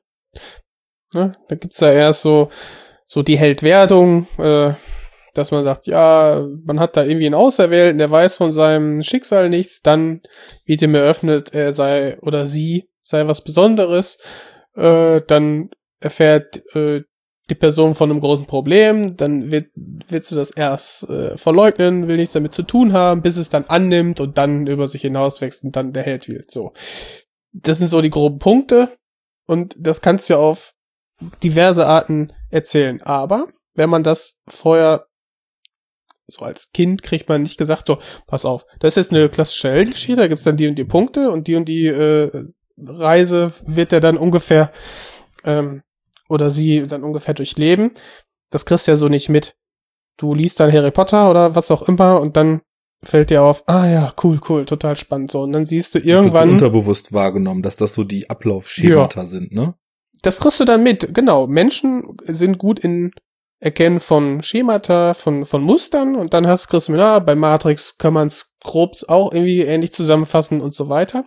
Und dann fällt dir auf, ja, guck mal, diese Variation, das ist das, was dann einen Film für mich sogar interessant macht. Fernab von diesen abgetretenen Faden. Das heißt, dass die Geschichte, wie du sagst, dann irgendwann so ein bisschen in den Hintergrund drückt, sondern nur die Variation, dass es das Interessante ist. Ja. Weil man Und, dann auch lange irgendwann ja. an dem Punkt angekommen ist, dass man selten, sag ich mal jetzt, äh, Plot-Aspekte oder, oder inhaltliche Abläufe in Filmen findet, die der große Wurf sind. Also ich finde eigentlich so die Filme, die mich, die mich wirklich so als ähm, ja prägend oder als als ein Film, wo ich dann im Nachhinein sagen würde, sowas habe ich lange nicht gesehen oder der hat mir irgendwas Neues eröffnet. Das sind in der Regel nicht nicht inhaltliche Dinge, sondern das ist entweder ein Gesamtansatz oder ähm, das sind sind Schwerpunkte, die eben anders gesetzt werden. Also schon inhaltlich, aber jetzt nicht krass auf Plot definiert, sagen wir mal. Ähm, Nö, gibt beides. Gibt einfach beides. So, man hat dann, ähm, man guckt dann irgendwann Six Sense, auch ein Genrefilm, und plötzlich ähm, kriegt man zum Ende hin eine Storywendung erzählt, die man vorher so noch nie irgendwo gesehen hat. Und ja, das geht dann auch so ein bisschen in die äh, popkulturelle Geschichte ein. Ja. So. Ähm, ja, das, das ist vielleicht so etwas so auf dann vielleicht Story-Ebene, ne, fernab von rein visuellen irgendwie wie, oder audiovisuell wie Mad Max, der dann einfach ein Actionfeuerwerk abbrennt und dich einfach überrollt. Mhm. Paar Mal. Vorwärtsgang, Rückwärtsgang, immer wieder, bis du platt gehst und bliss und dann aus dem Kino krauchst oder so. Ja, du hast recht, du hast recht. Ich merke gerade, wo ich so drüber nachdenke, dass eben tatsächlich auch inhaltliche Aspekte so eine Wirkung entfalten können. Also ich meine, wenn ich mir zum Beispiel vor Augen rufe, wie ich das erste Mal Sion Sonos Love Exposure gesehen habe. Mhm, ja. Und danach wirklich da saß und das Gefühl hatte, sowas habe ich einfach noch nie gesehen. Ja, ich auch, ja. Da war eben auch ein großer Anteil davon, dass einfach diese völlig bizarre Story, wo absurdeste Aspekte bis ins letzte breit getreten werden und so mich halt völlig umgehauen hat. Oder ein ganz anderes Beispiel. Ähm, ich war echt nachhaltig beeindruckt, als ich, und das war einer meiner ersten Johnny Toe Filme, als ich damals Drug War gesehen habe. Weiß nicht, ob du den kennst. Ja. Ähm, weil ich das Gefühl hatte, ich habe selten äh, einen Cop-Thriller gesehen, der so kompromisslos und fokussiert und geradlinig mit seiner Story nach vorne walzt.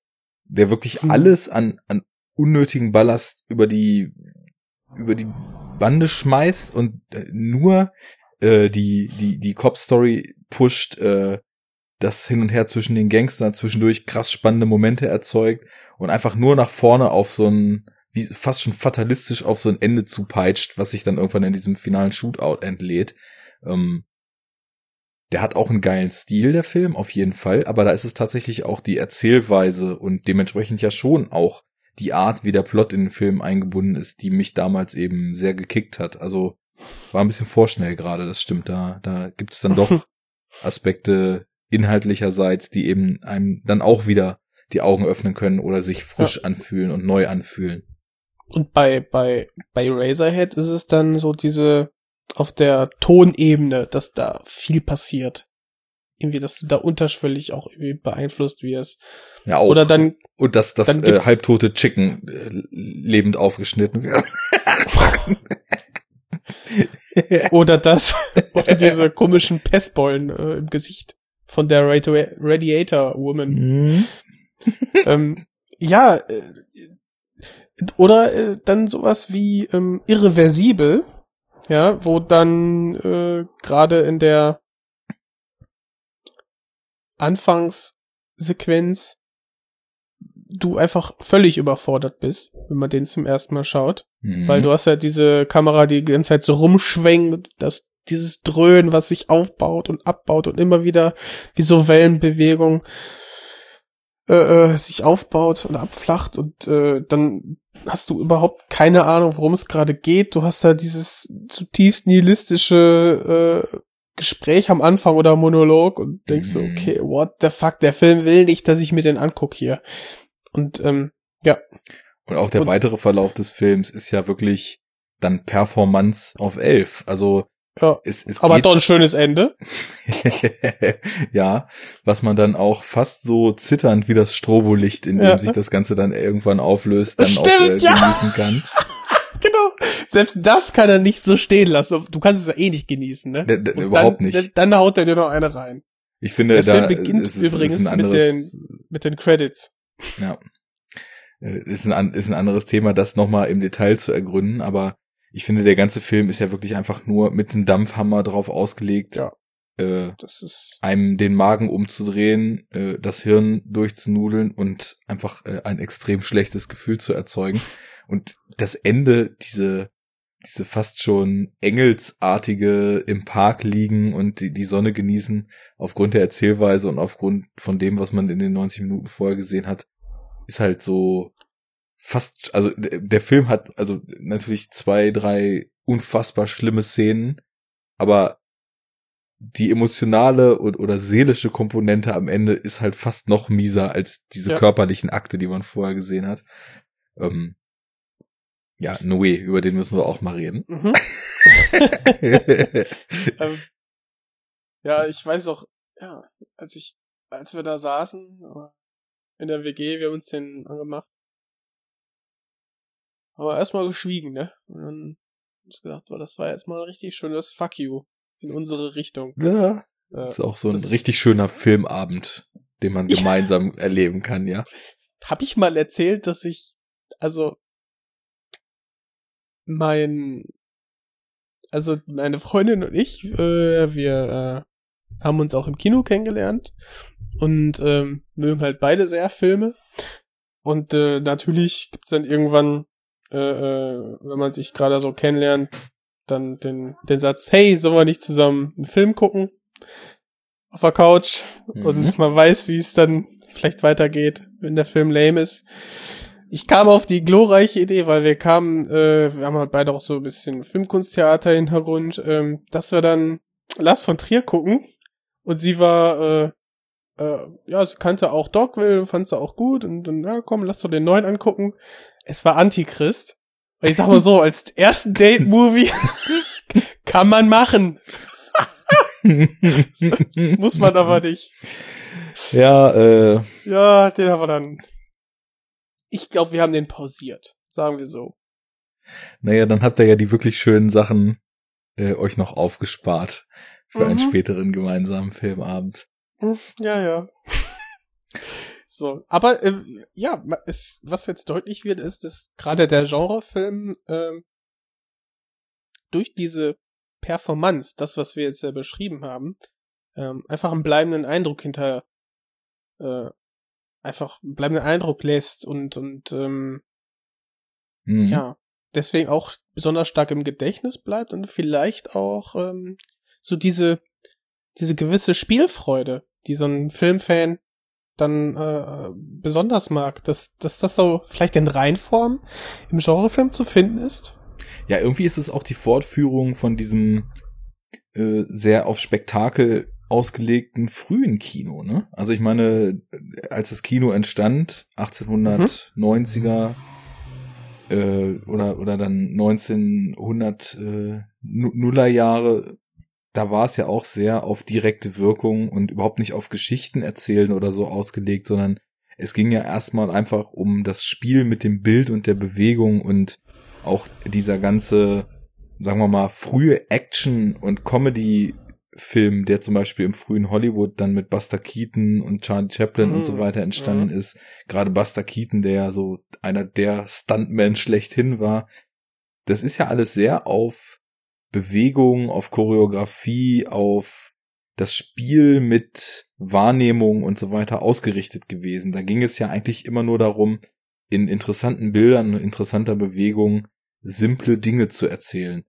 Und insofern ist vielleicht das auch der Grund, warum das Genre Kino ja häufig so ein bisschen als die niederträchtige Form der Unterhaltung angesehen wird, weil eben diese Wirkungsebene dort nach wie vor eine Rolle spielt und gerade bei Leuten, die dann eben, sagen wir mal, tiefes Gedankengut und so weiter in Filmen erwarten, ähm, dann vielleicht als zu direkt und oder darauf, darauf aufbauend dann eben auch wieder als platt angesehen wird, weil es eben, ja, im Grunde genommen, und das muss man halt so sagen, es, es ist eben eine Form des, äh, des, des Spektakels, welche das nun auch immer ist, ob das äh, die, die Grenzen auszuloten von extremen Gewaltdarstellungen in irgendwelchen Terrorfilmen ist oder ob das unfassbar durch choreografierte Actionsequenzen sind. Also du hast immer irgendwie Körperlichkeit, Bewegung, all solche Sachen eben drin, die, die eine direkte Wirkung haben. Du musst, du musst nicht in, äh, sagen wir mal, Martyr erstmal drüber nachdenken, dass die Gewalt ja schrecklich ist, sondern ich, ich weiß, der Film hat bei dir nicht so gezündet, wie er eigentlich sollte, aber du, du musst halt, ähm, du musst. Sorry. Äh, kein Problem. Du musst das nicht intellektuell er, erfassen erstmal, um die Wirkung dessen zu spüren, sondern das funktioniert ganz automatisch vom Monitor, vom Fernseher, von der Leinwand in deine Wahrnehmungssynapsen rein, ohne den Umweg übers Hirn zu machen. Wohingegen zum Beispiel das absolute Gegenbeispiel jetzt, sagen wir mal, ein Yorgos Lantimos-Film ist. Wobei ich da vielleicht The Killing of a Sacred Deer so ein bisschen rausklammern würde, weil der eben auch eine sehr, Beende sehr... mal deinen Satz. Bitte? Ich weiß noch nicht, worauf du hinaus willst. Das Gegenteil auf, auf das direkte, auf die direkte Wirkung ist Lantimos? Ja, weil zum Beispiel ich finde, dass, also zumindest sowas wie Dogtooth, ähm, Ja. der funktioniert für mich fast 100% über den Kopf.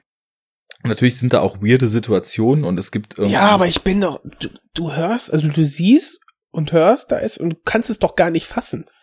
Ich habe dann aber auch so, ja, okay, ja doch, jemand, der, ähm, ja, doch, ich weiß, was du, worauf du hinaus willst. Du musst das, ähm, du musst das schon erstmal äh, intellektuell greifen können, bevor sich so dieses Unwohlsein dann Ja. auf dich, äh, dich irgendwie erfasst, ne? Also Genau. bei Dogtooth, bestes Beispiel, äh, da haben wir eine Familie, äh, die, ähm, wo Mutter und Vater ihre zwei Kinder, mh, man könnte, im besten Fall behütet aufwachsen lässt. Die sind quasi gefangen im eigenen Haus und Garten. Und den, den wird nur Scheiße erzählt. das kannst du aber laut sagen. da oben fliegen Katzen durch die Luft oder was du irgendwie erzählen. Ja. Also bei dem jetzt Beispiel, äh, da sagt dann irgendwie die, die Kleine zur großen Schwester oder so, ich weiß nicht mehr genau, gib mal bitte den Zombie. Und dann reicht sie ihr, wie selbstverständlich, den Salzstreuer, glaube ich, ne? Genau. Also es Oder sind auf jeden Fall für alle möglichen Alltagsgegenstände Ja. falsche Begriffe denen beigebracht worden. Ja. Und das Mhm. wird dann todernst runtergespielt. Und am Anfang weißt du gar nicht, was da gerade Phase ist. Und da merkst du irgendwann, das ist, scheint so irgendwie ein perverses Hobby der Eltern zu sein. Die Kinder völlig kaputt zu erziehen. Einfach so ein Experiment. Und wenn dir das klar wird, das ist dann einfach, es ist schwer zu ertragen. Man, man sitzt dann davor wie, ja, weiß ich nicht, irgendwie gleichzeitig angewidert, aber doch fasziniert. Aber diese Faszination und dieses Angewidertsein entsteht ja daraus, dass du erstmal diese Ja. Prämisse durchdrungen hast. Dass du Ja, quasi richtig. Der Ja. Film basiert ja eigentlich auf einem Gedankenexperiment. Er fragt sich, wenn du Kinder völlig unter Ausschluss der Öffentlichkeit und der Umwelt aufziehst, ähm, wie viel menschliches Verhalten ist eigentlich angeboren? Oder gibt es überhaupt angeborenes menschliches Verhalten? Oder ist unser komplettes Verhalten nur Konditionierung, die man eben über Erziehung und über den Umgang von Eltern in, mit ihren Kindern oder, oder irgendwelchen Machtpositionen mit den Kindern in einem isolierten System dann eben anerziehen oder, oder hervorrufen kann. Und wenn sich das einem erstmal erschließt, dann wird einem ja erstmal das Ausmaß dieser, dieser bizarren Dinge, die man da sieht, noch viel mehr klar. Und dann kam bei mir so der Einschlag, wie du meintest, dass man also auf eine Art angewidert und also ich war so verstört, als ich den Film gesehen habe, was Mhm. aber auch wieder genau das Gegenteil ist äh, zu dieser Performance-Geschichte.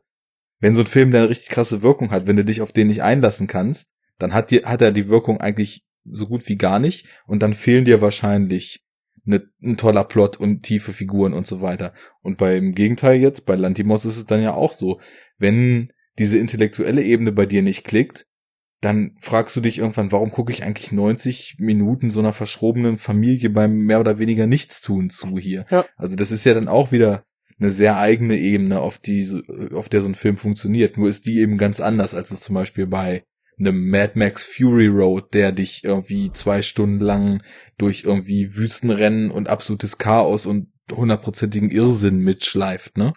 Der schleift dich an der Kette durch den Dreck und Ja. du hast Spaß dabei. Ja. Ja, spannend. Ja. Ähm, Äh, Ich würde, aber ja. Ja, man braucht dann äh, dieses, du, du hast es gesagt, ne, wenn es dir irgendwie intellektuell, wenn man nichts draus ziehen kann, ne, wenn man, warum auch immer, dann, äh, dann, dann hat man keine, keine Performance. Und dann, wie du schon sagtest, ne, dann fehlt, fehlt der Drehbuchkniff, dass du irgendwie das Interesse da bleibt und dass du den Film weiterschaust. mhm. Hm. Na wunderbar. Dann leiten wir doch darüber einfach mal zu Lockdown über, was wir schon vor 25 Minuten machen wollten, aber äh, ich will's nicht missen, weil äh, ich finde, Aber man muss das doch erstmal klären. ja eben, ne? Da man steigt hier Ja. in das Thema ein und es führt eins zum anderen. Aber du haben wir hast, doch in der Superhero-Unit gelernt. so ist das. Du hast ein schönes Stichwort gebracht, was über eine sehr, Oh sehr absurde Brücke uns zu Lockdown bringt. Und das war nämlich ein Name. Und zwar der Name Lars von Trier und der Film Antichrist. Denn bei dem Film Antichrist, den du eben nanntest, ist Bogdana Vera Lorenz, ihres Zeichens Autorin und Regisseurin von Lockdown, bei Mhm. sonstige Crew am Set gecredited gewesen. Abgefahren. Du hast aber gutes Gedächtnis, Arne. Ne? Das ist doch äh, unfassbar. Und das Geilste ist, ihre Filmografie ist auf jeden Fall mal breit aufgestellt. Sie hat zwei Kurzfilme selber gemacht vor dem Film jetzt. Sie hat bei Antichrist mitgearbeitet als sonstige Crew und noch bei einem sehr ähnlichen Film, nämlich Prinzessin Lilifee und das goldene Einhorn. also, wenn es keine Filme gibt, die gut zusammenpassen, dann so gut zusammenpassen, dann weiß ich auch nicht. Ich habe auch mal geschaut, also die gute Regisseurin, äh, Frau Lorenz, ähm, ja, da findet man jetzt recht wenig bei IMDb, aber man hat ja Google und der kann einem helfen. Die hat ja schon einige Kurzfilme gemacht, so selber. Und äh, ja, seit äh, 2006 äh, ist sie auch äh, im Filmregiestudium an der Internationalen Filmschule Köln. Und ich glaube, in dem Zusammenhang gab es dann auch einige Kurzfilme. Und bei, ähm, bei Filmstarts ist dann erstmal sind dann zwei Filme gelistet. 2009 einmal Heimspiel, ein Kurzspielfilm. Und eben jetzt besagter Lockdown, ähm, der hier aber den Untertitel trägt Tödliches Erwachen. Ich weiß es nicht. Es ist die Untertitelmentalität aus Deutschland. Und das, dabei ist es ja Ähm, eigentlich ein deutscher Film. Der 2017, bräuchte ja nur einen genau. deutschen Titel und fertig. Hat er ja nicht, hat ja Lockdown. Stimmt. Ja, ähm, und das scheint dann jetzt ihr erster eigener ähm, Spielfilm zu sein. Genau, äh, das hatte ich auch so war äh, jetzt aufgefasst, dass eben diese Kurzfilme, ich meine, der eine war ja auch sogar mit Wotan Wilke Möhring, der ja auch kein unbeschriebenes Blatt in der deutschen Filmlandschaft ist, Nö. aber eben Kurzfilm. Und jetzt hat sie mit Lockdown ihren ersten Film gedreht. Und was ich äh, sehr interessant finde, ist, äh, wir haben ja jetzt quasi die Möglichkeit bekommen, äh, ja eigentlich schon vor dem Release, der jetzt aber doch schon vor ein paar Tagen war, also ist jetzt fürs Heimkino rausgekommen, den, der Film, äh, den über eine Rezi-Disc dann eben auch noch sogar ein bisschen früher zu kriegen. Eigentlich war es aber ja eine Fernsehproduktion, die jetzt eben Für das, ja, fürs Heimkino rauskommt. genau. Was habe ich gelesen? ZDF ähm, Fernsehspiel oder so. So, das kleine Fernsehspiel. Genau. Hast du da mal ein paar Sachen gesehen aus dem kleinen Fernsehspiel? Äh, nicht, be nee, könnte ich jetzt nicht sagen. Vielleicht un unbewusst. Ich, also so ein paar Titel weiß ich sogar noch. Ähm, weil das war nämlich immer so eine Reihe, wo tatsächlich, wenn man in den öffentlich-rechtlichen überhaupt irgendwann mal von Experimentierfreude sprechen kann oder konnte, weil hm. seit neuestem sind ja die letzten Experimente auch verboten im, im, in der ARD. Aber äh, ja, ja, da können wir. Du spielst auf das Tatort-Debakel an, ne? Ja, ja, genau. Äh, genau. Wer hat der denn nochmal den Rent verfasst? Das war echt unterhaltsam zu lesen, aber auch schlimm. Müssen Sie auch noch mal. Schade auch für Deutschland. Ja, müssen, müssen Sie auch noch mal raussuchen. Ähm, aber tendenziell, wenn irgendwo experimentiert wurde, dann war das tatsächlich äh, häufig, glaube ich, im kleinen Fernsehspiel, weil das war eben so ein Format, wo Redakteure, die eben Bock hatten, zu einem relativ späten Sendeplatz eben auch jüngeren Filmemachern und so weiter einfach mal die Chance geben konnten, mit einem etwas kleineren Budget ihren 90 Minuten zu drehen. Und da sind ein paar ganz interessante Filme bei rausgekommen. Also ich habe zum Beispiel mal einen, ja, wie soll man den beschreiben? Sehr, sehr ungewöhnlichen Selbstfindungsfilm namens Schulze Gets the Blues gesehen, ähm, wo es um so einen ja, Mann ging, der in, im völligen Stillstand irgendwo, ich glaube. TV-Shows moderiert, Spielshows. Wäre auch was, aber er, er ist da irgendwo, ich glaube, in den, in den Gebieten, wo viele Zechen waren, die da mit der Zeit alle zugemacht haben und lebt dann im völligen Stillstand und ist so ein richtiger engstirniger, konservativer Deutscher. Und dann hört er irgendwann so ein Bluesstück im Radio und beschließt, okay, er geht jetzt nach Amerika und haut dann da einfach ab und macht irgendwie so einen Roadtrip durch Amerika. Und das ist so eine ganz seltsame Stimmung gewesen, aber irgendwie ein total interessanter Film, der mir super gut gefallen hat. Und äh, den kann ich jetzt noch so beim Namen nennen. Des Öfteren, ich weiß gar nicht, ob zum Beispiel auch Marvin Krenz Rambock auch im oh. äh, Fahrwasser von diesem kleinen Fernsehspiel entstanden ist. Der war ja auch über öffentliche mitfinanziert. Ist ja so ein in Berlin angesiedelter Zombie-Film.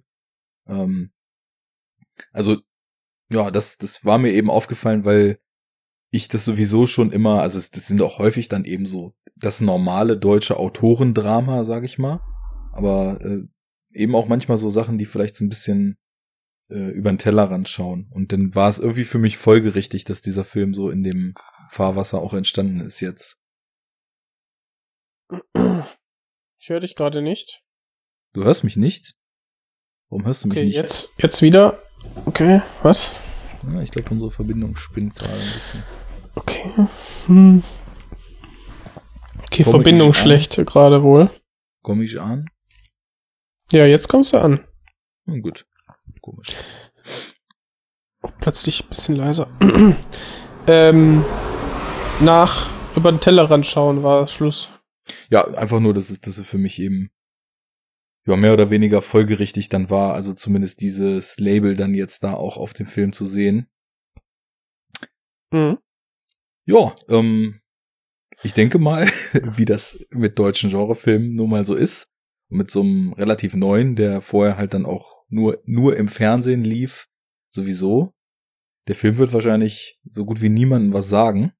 Deswegen sollte man vielleicht erstmal äh, bisschen umreißen, worum es geht, wo sich ja vielleicht dem einen oder anderen schon zu bekannteren Filmen äh, die ein oder andere Parallele aufzeigen wird. Die ein oder andere. ja, willst du mal? Ja. Ja, hast du Twin, äh, Ten Cloverfield Lane gesehen? Den habe ich gesehen. Ja, das ist das. das ist das. das ist Ten Cloverfield Lane auf Deutsch. Ja, und das ist so direkt, glaube ich, so der Vor das Vorurteil, was äh, dem deutschen Genrefilm immer so entgegenschwappt, ne? Quasi, ja, das macht ja das amerikanische Kino, versucht's ja nur zu imitieren. Macht es ja nur nach. Ähm, das ist äh, dahingehend äh, vielleicht nicht immer ganz falsch, äh, wenn man auch sagen muss, ja, dann besser gut geklaut als schlecht selbst gemacht. Ähm, oder wenn es halt äh, eine altbewährte oder wenn gerade ein Film erfolgreich ist, dann wird vielleicht ein ähnlicher Stoff dann eben wohlwollend produziert und dann kannst du einen Film halt machen. Äh, ja, nichtsdestotrotz muss man sagen, die Handlung ist schon sehr, sehr ähnlich. Auf jeden Fall. Wir Lockdown. haben eigentlich nur den Unterschied, dass unser naja, dubioser und auf Anhieb nicht wirklich durchschaubarer, creepiger Typ. In Ten Cloverfield Lane dann ja von John Goodman gespielt. Hier von Lass es mich schnell rausfinden. Ich bin ja mit Namen so gut, das wissen wir ja allesamt. Mhm. Von Götz Schulte gespielt. Einem Darsteller, der, äh, den ich eigentlich in dem Film recht gut fand, muss ich sagen, der überwiegend Theater spielt und äh, Hörspielarbeit macht eigentlich. Irgendwie kam mir die Stimme auch bekannt vor, aber das Gesicht nicht. Ähm, hat für mich den Creep ganz gut gegeben. Ja, und, äh, konnte er gut. Mir war der auch irgendwie bekannt. Ja. Also das glaub, Gesicht hat man schon mal gesehen. Ja, ich, ich, ich glaube, bei mir war es echt die Stimme. Naja, und äh, der Unterschied ist nun mal, dass, dass John Goodman eben von einer Alien-Invasion erzählt und hier von einem äh, Biowaffenanschlag, der in nächster Nähe passiert sein soll, geredet wird. Richtig, genau. Ähm, aber wir haben auch, na gut, unsere äh, Mary Elizabeth ja? Winstead ist, glaube ich, alleine und es ist unabhängig von ihr noch wer anders gefangen gehalten in Cloverfield Lane und hier ist es eben ein Paar äh, bestehend aus Richtig. Liv, gespielt von Alice Dwyer und ähm, Alex, gespielt von Maximilian Meyer Brettschneider. Kurzer, catchiger Name. Ähm, ja, aber ansonsten ist es schon sehr ähnlich, das stimmt. Aber irgendwie fand ich es auch reizvoll, weil ich habe mich nämlich, als ich so äh, von dem Film las, und äh, das war ja dann auch eben in diesem Newsletter, wo es hieß, der kommt bald raus, mir die Story durchgelesen habe, einmal kurz durch den Trailer geklickt habe. Ich, mich hat's einfach interessiert, was aus dem Stoff gemacht wird. Das ist einfach mhm. so dieses, dieses Grundinteresse, was ich dann eben habe zu dieser Art Film aus unseren Landen. Und genau wie du meintest, es, es klingt erstmal sehr ähnlich. Und jetzt ist die Frage, was für ein Film ist dabei rausgekommen, ne? Richtig. Ähm, kurz dazu, äh, der Maximilian, der ist für mich ein komplett unbeschriebenes Blatt, aber die Alice Zweier, die habe ich schon auch schon mal gesehen. Ja, die ähm, hat auch ziemlich viele Rollen gespielt. Ja, also ich weiß nicht mehr, nicht mehr genau woher, aber ähm, also ich habe einmal durch die IMDb gebrowst, da hat sie 75 Credits für Filme oder Serienepisoden. Ja. Natürlich endlos viel Fernsehen, wie das bei allen recht aktiven deutschen Schauspielern, außer Moritz Bleibtreu ja so ist.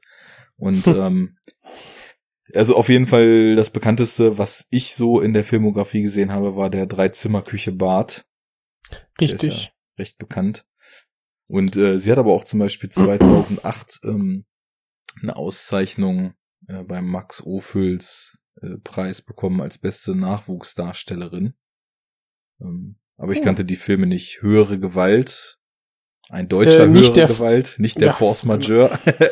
Und ähm, die Tränen meiner Mutter kannte ich auch nicht. Ja. ja aber, aber erfahren. ich fand äh, gerade sie und auch den Herrn Götz äh, auch ganz gut. Das stimmt. Ähm, Schulte. Also der. Mir beide gut gefallen. Dieser äh, Brettschneider, wie du schon meintest, unbeschriebenes Blatt, liegt wahrscheinlich auch daran, dass er echt wenig gemacht hat bis jetzt. Also die ersten Rollen waren wohl 2016 und dann eher so ganz kleine Rollen in irgendwelchen TV-Episoden oder äh, Quatsch, TV, Amazon Prime Originals Episoden, weil zum Beispiel in You Are Wanted ein Hacker gespielt hat. Aber ähm, ja, einfach so, super wenig gemacht bis jetzt und für mich auch äh, in diesem kleinen Kammerspiel der blasseste, muss ich sagen. Also ja. die Dwyer fand ich ziemlich stark, muss ich sagen. Ähm, und die hat auch teilweise. Für mich die stärkste. Ja, genau. Performance. Ja. Die hat äh, das, also nicht immer so richtig fließendes Skript, sage ich mal, trotzdem noch irgendwie so eine gewisse Energie und so eine gewisse Würze gegeben. Ja. Ja, also wenn man, man wird in den Film reingeworfen und äh, erkennt dann, dass der Film auf zwei Zeitebenen erzählt. Mhm. Also hier und da werden Flashbacks dann eingewoben. Äh, meistens dann, wenn äh, unsere Protagonistin schläft oder sich halt dann so erinnert.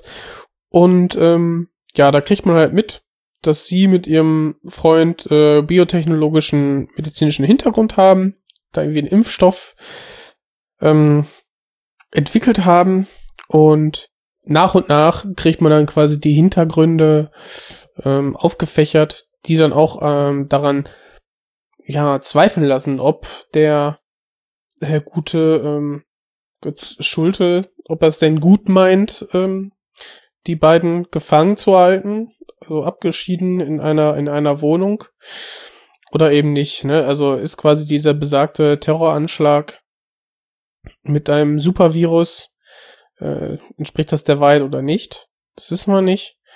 Und ja, sie fühlt, ist, fühlt sich natürlich der Freiheit beraubt. Die sind beide gefangen genommen. Und verletzt, jetzt zu dritt. Das muss man auch noch dazu sagen. Und verletzt, ja. Mhm. Und nach und nach, ähm, ja, kriegt man auch so ihre Backstory erzählt und ja, man fragt sich ja, hm, da kommt ja doch eins und eins zusammen und man fragt sich, äh, erzählt er die Wahrheit oder nicht? Und zwischenzeitlich gibt's dann lecker aufgewärmte Dosenravioli. Yummy. es geht doch nichts über Dosenravioli. Nein.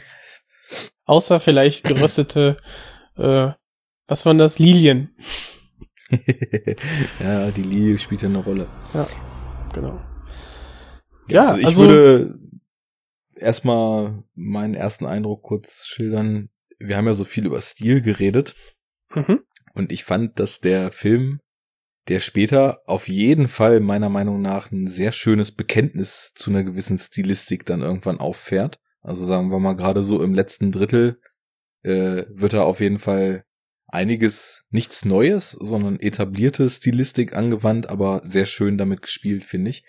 Äh, was mir aber erstmal auffiel, er macht so einen schönen kleinen Kniff, den ich fast schon wie so ein Augenzwinkern wahrgenommen habe. Und zwar geht der Film ja los, du bist sofort drin in der Szene aus einer dieser Rückblenden, die du gerade beschrieben hast. Beziehungsweise tendenziell in der Chronologie wäre das als Eröffnungsszene ja sogar noch äh, quasi einfach Mhm. auch chronologisch die erste Szene. Es geht diese Party auf dem Dach los, wo eben Liv und Lex, wie sie ja im Film hießen, äh, gefeiert werden, dass irgendeine Firmenfusion geklappt hat und dass sie irgendein Deal-Ding festgemacht haben. Und die Farbfilter, die da drüber sind und die Linse, die gewählt ist, die ganze Optik, ist total dieser Gegenlicht durchflutete ja, Pseudo, Pseudo, äh, Schweiger, Höfer, Schweiger, Sch- Höfer, Indie, genau. Indie-Look. Also sowohl Schweiger als auch Höfer, die haben ja beide Genau. in ihren Filmen so diesen totalen warmen, gelbstichigen Film. gelbstichigen Wohlfühl-Look und ich weiß gar nicht, ob dann sogar auch solche Indie-Musik noch lief und ähm, gerade weil ja eben der Film dann eben auch im Fernsehen lief, fand ich das total stark, dass er erstmal diesen Stil wählt Stimmt, der, ja. der ja so, der ja so quasi, sag ich mal, dem jetzt normalen deutschen Filmgucker total geläufig ist, weil Ach, von, super, von, ja. von, von Schweiger über Fuck you Goethe über sonst was ist, das ist ja total so der Modus operandi dieser deutschen Komödien und dieser deutschen Ja. Wohlfühlfilme. Und dann Es klimperte irgend so eine belanglose Partymusik im Genau, Hintergrund. genau, ja, ja. genau. Und äh, dann geht es aber ja in harten Perfekt, Cut auf einmal und plötzlich äh, wacht so in so einer fiebrigen Atmosphäre die Liv auf, blutet an den Armen, sieht irgendwie so ein bisschen durchgeprügelt aus, ist in einem dunklen Zimmer. Und äh, sofort haben wir so einen, so, einen- so einen anschwellenden Bass im Hintergrund. Und so nachdem, nachdem der Lex, Film der Lex liebt neben ihr, sie äh, äh, nimmt die Decke, also ne, befreit ihn von der Decke, die liegen beide im Bett, auch schon irgendwie komisch, weiß nicht, wie sie hingekommen ist, und dann siehst du so eine Wunde auch an der Seite und denkst, oh scheiße, ist jetzt gerade seine, seine Niere entfernt worden oder so, du weißt gerade gar nicht, was Phase ist. ja genau, es könnte auch Und- gut sein, stimmt. So Ja, sie öffnet dann quasi das, ähm, das Fenster und beim Zurückziehen des Vorhangs sieht sie, oh scheiße, Metallplatte, kann ich rausgucken, was geht denn hier gerade ab? Mhm. Das Ja, ist ja auch ein fieses so- Bild schon eigentlich, diese mit Bauschaum und Metallplatten zugeballerten Fenster Ja. und ähm, überhaupt gar kein natürliches Licht in dem Raum drin, ne? Mhm. Ja, schöne Beobachtung, ja, total das Kontrastprogramm. Mhm. Und dann donnert sie natürlich gegen die Tür, ist eingeschlossen und weiß nicht, äh, was hier Phase ist. Und da hatte ich auch so die erste Assoziation war dann ähm, hier Oldboy. Ah, Ja. na klar, stimmt, ja. Aufwachen in einem Zimmer, was man nicht weiter Ja. zuordnen kann. Klar. Kein Blick nach außen und vorher noch in der Freiheit, ja. Ja. Was geht ab?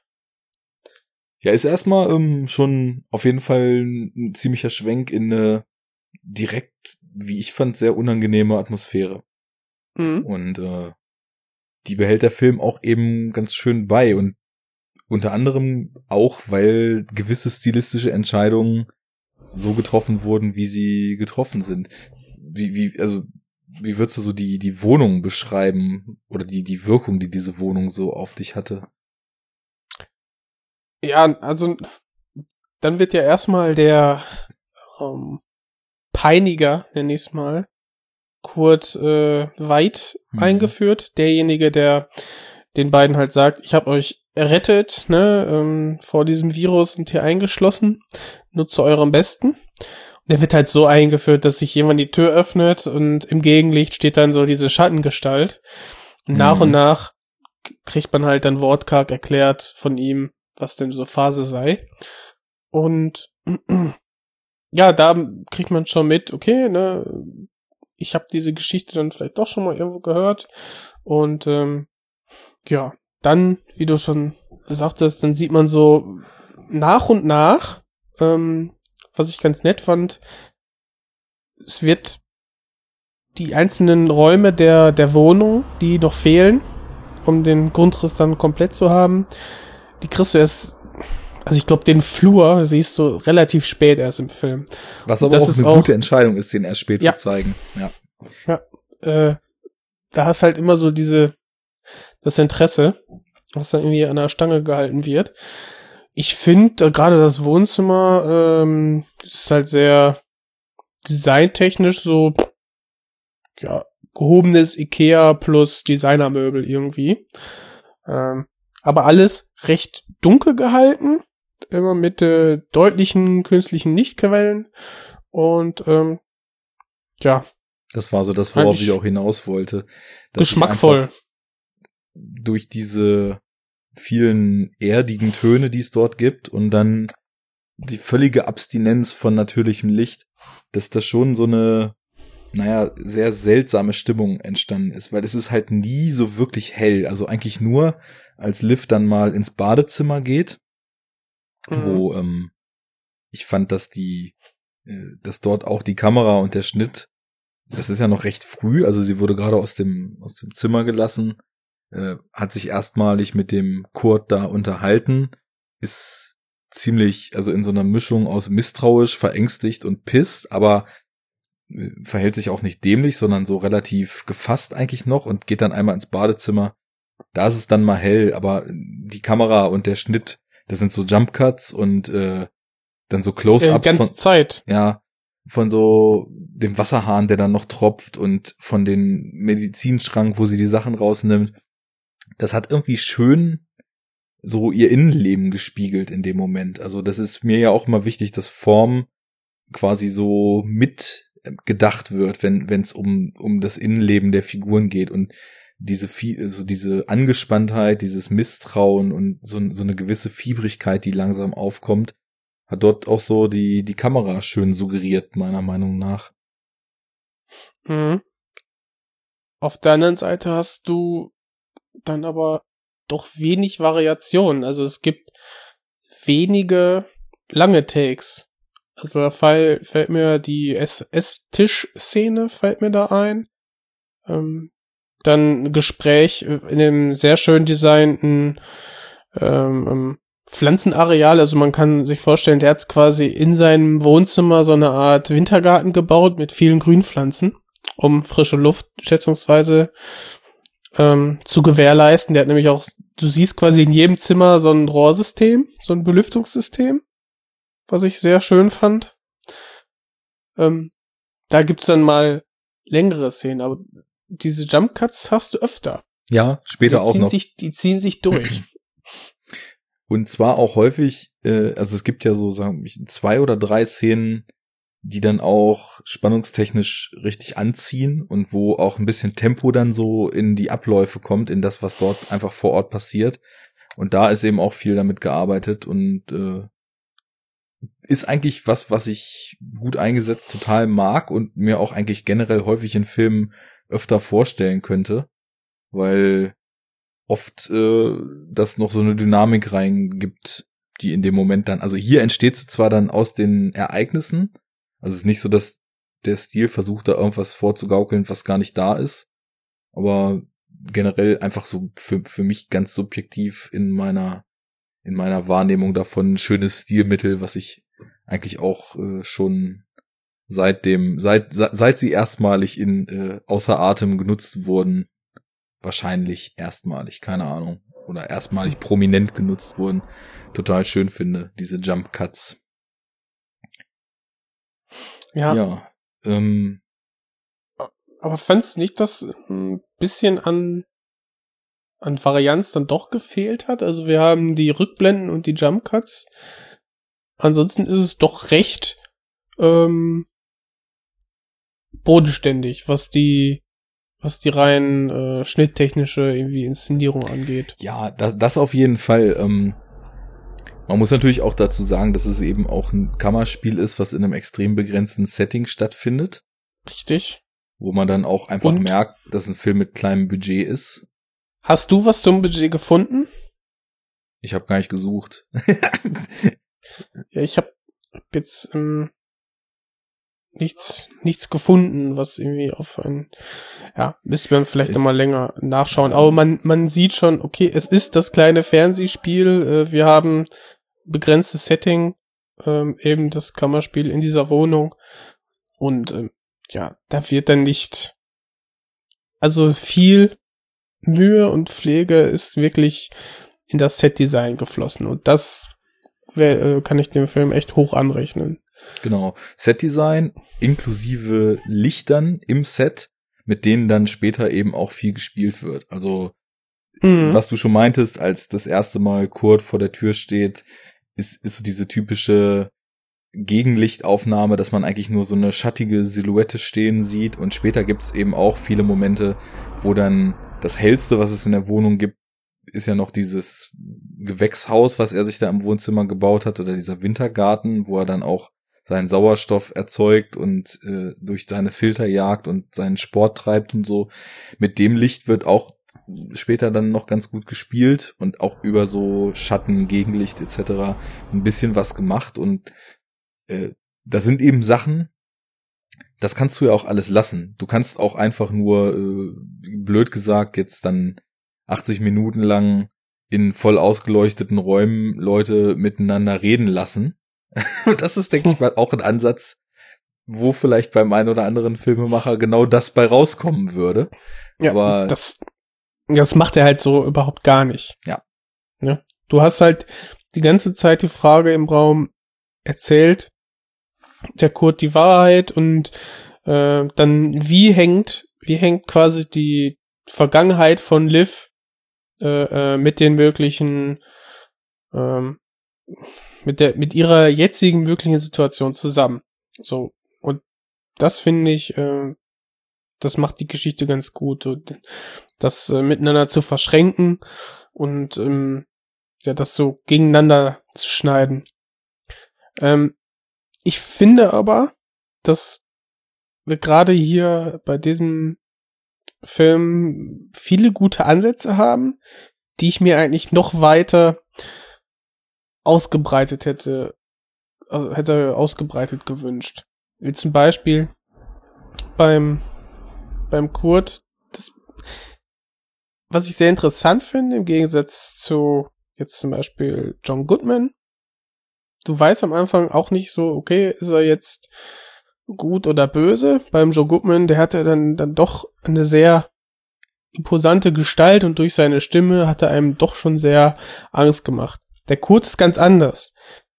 Er wirkt sehr verschroben, etwas durch den Wind, äh, erzählt ein bisschen irres Zeug. Äh, er bedient auch diese Bilder, die man jetzt schon so vor Augen hat, wenn man sich so in diese verstörten Ah, Prepper und Verschwörungstheoretiker genau darauf wollte ich hinaus. Kreise eben so gedanklich Richtig. begibt, ne? der bedient nämlich genauso dieses Verschwörungstheoretiker. Deutschland ist eine AG und äh, ich breite mich hier Mhm. auf die auf den Zusammenfall der Gesellschaft breite ich mich vor. Redet Die- von Netzabschaltung, das ist Ja. doch immer das Erste, was in so einem Fall passiert und Richtig. äh, dann aber auch davon, dass er selber für ein BND arbeitet, was gearbeitet hat, ne? Ja, oder gearbeitet hat, ja, was, was dann eben, er sagt erst, er, er gehört zum BND. Mhm. Das kommt ja erst später ja. raus, dass er, dass er ja. für den BND nur gearbeitet hat und wie es um ihn bestellt ist eigentlich. Aber ja, das, das, das passt eben auch gar nicht so richtig Crazy. zusammen, weil so jemand, der eben diesen Verschwörungen und dann so manche Sachen, die er sagt, klingen halt wirklich so nach Deutschland AG und äh, Prepper und Ernstfall und wir schlagen uns hier durch und äh, ziehen eine neue Zivilisation hochgeschwafel und dann aber BND, das sind so zwei verschiedene Paar Schuhe, weil BND ist ja auch dann wieder nur ausführendes äh, Organ der Deutschland AG und Chemtrail-Verschwörung, deswegen passt das halt überhaupt nicht zusammen. Aber das finde ich gut, weil das in der Figur so eine seltsam dubiose Spannung und, und Unstimmigkeit anlegt, dass man noch viel weniger weiß, wie man ihn zu lesen hat. Und das ist ja bei dem Szenario unheimlich wichtig, dass man so ja. eine Figur wie ihn nicht zu schnell durchschaut. Das Interessante ist, dass sich dann der Liv dann schon zugetraut hätte, den äh, ihn in, in, ihm körperlich dann doch äh, die Stirn zu bieten. Äh, was dann auch am Anfang einmal passiert. Und da merkt man, okay, der Kurt hat eigentlich, hat es nicht in Sinn, sie irgendwie, ähm, ja, körperlich zu dominieren oder so. Und das fand ich dann doch sehr interessant. Und zusammen mit diesem, ne, mit diesem deutschen Aspekt, dieser, dieser Deutschland AG, dieser Spin des Charakters, das würde ich sagen, das ist dann so, wie der angelegt ist, der ja, Charakter. Ja. Das ist dann doch so diese deutsche Note, was mir auch, ähm, ja, dann echt gefallen hat. Auf jeden Fall. Und ähm, ich finde eben, dass die Dynamik zwischen den zwei Figuren auch dann hilft, beide noch so ein bisschen besser einschätzen zu können. Also sie wird ja dann auch relativ schnell als die ja mit beiden Beinen im Leben stehende Frau promoviert, super gut auf ihrem Gebiet. Das kriegt man ja auch dann mit dieser Firma mit. Das wird ja am Anfang, glaube ich, auch schon gesagt, dass die ihre Firma da eben fusioniert haben und anscheinend auch eben hohe Tiere in dieser Firma sind, um die man nicht genau weiß, wie sie jetzt bestellt ist. Und sie verhält sich in Anbetracht der Situation, dass sie von einem sehr creepigen, sehr dubiosen Typen äh, verletzt in dessen Wohnung gefangen gehalten wird, finde ich so in den ersten Momenten, wo sie auf ihn trifft, noch sehr rational und äh, sehr beherrscht, was ich halt total gut finde. Und irgendwann mhm. platzt es dann aber ja doch aus ihr raus, wo sie dann versucht zu fliehen und dann eben diesen Flur sieht und äh, das aber zeichnet dann ja auch diesen diesen Kurt Fight noch so ein bisschen stärker, weil du hast vorher schon das Gefühl, er ist irgendwie so ein Paranoiker und Verschwörungstyp und plötzlich siehst du, dass er sich da echt so eine massive Stahlschleuse als Wohnungstür eingebaut hat und ja. so diesen Statt, statt Code gibt's dann äh, ja, es gibt dann eine Mustererkennung als Code. Ja, genau. Und, und äh, man, sie, man hat dann eine sehr schöne Aufnahme, wie sie gegen die Tür trommelt äh, äh, und dann dann sehr abgedumpft auf der anderen Seite steht quasi Kamera und Ton und wir kriegen dann kaum was von den Schreien mit. Mhm. Ne? Das ist dann schon ganz nett gemacht. Ja, und das ist ja auch eigentlich so ein schönes Horrorfilmbild. Also so dieses ja, ja. gegen eine Glasscheibe oder so zu hämmern und nicht rauszukommen und dann eigentlich von hinten mhm. vom Monster weggekascht zu werden. Nur ist es in diesem Fall dann eben der paranoide Prepper. Und ich finde, in dem Moment ist es dann auch so gekippt, dass also zumindest die Sympathien und die Einschätzung der Situation, die man als Zuschauer hat, endgültig erstmal in Richtung, okay, die werden da gefangen gehalten, kippt. So, wo man halt vorher einfach auch nicht wusste, ist es jetzt wirklich so und der Typ ist nur ein bisschen verschroben oder äh, ist es eben nicht so und oder und, und er hält die dort einfach nur gefangen und hat irgendwelche ganz anderen Absichten und komischerweise ist es ja dann auch im Endeffekt beides, was dann später so sich abzeichnet, wie die Situation aussieht. Also du bist eigentlich immer zwischen, ist es so oder so hin und her gerissen und irgendwie äh, ist es eine schöne Kombination aus diesen beiden Sachen. Also weil eben nicht nur die äußere Situation, sondern auch die psychische Stabilität oder eben Instabilität von diesem Kurt eine große Rolle spielt für den Weitergang der Ereignisse. Ja. Genau.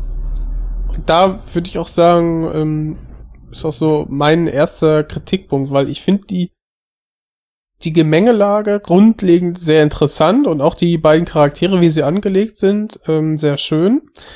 Aber es wurde zugunsten dieser verschiedenen kleinen Story ähm, irgendwie, finde ich, wurde ein bisschen ging ein bisschen was von der Atmosphäre verloren, weil halt so viel äh, in der Story äh, äh, reingepackt werden sollte in diese Stunde 16 Minuten. Ähm, ja, an Hintergrund und so. Äh, ist interessant, das wollte ich dich nämlich auch fragen, ob du das auch so siehst, weil genauso habe ich es nämlich auch empfunden.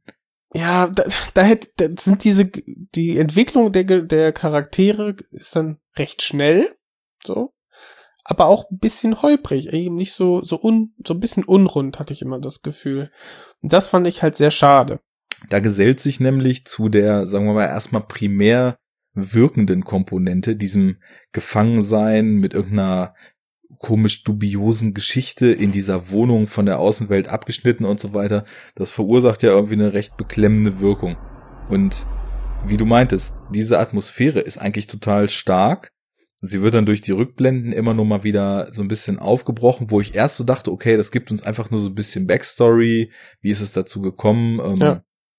Hätte man vielleicht auch schöner machen können irgendwie. Genau. Aber ähm, dann wird ja dieser, dieser, dieser Freund, wo man merkt, okay, das, er gehört zu dieser ähm, Medizinfirma, die quasi äh, das, das junge Paar quasi aufgekauft hat oder deren Idee, deren Wirkstoff der gehört halt dazu, darüber kennen die sich und der gewinnt an Wichtigkeit und plötzlich kriegt man mit, okay, in der Vergangenheit geht's halt darum, äh, dass die dass sie damit gehadert hat, diesen unfertigen Impfstoff äh, in die Massenproduktion zu geben.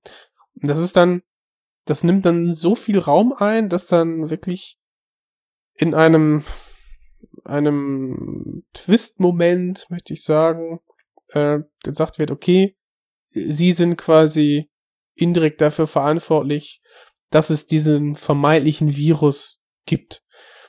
So wird quasi diese, dieser, der Kurt öffnet ihr, dass durch diese unfertige Version ihres Impfstoffes, der geleakt ist, ähm, dieser terroristische Anschlag erst möglich war. Und da denkt man sich als Zuschauer, okay, das ist wirklich das äh, Verschwörungs, äh, einmal eins eines Verschwörungstheoretiker, ne? Alle Fäden werden irgendwie zusammengesponnen.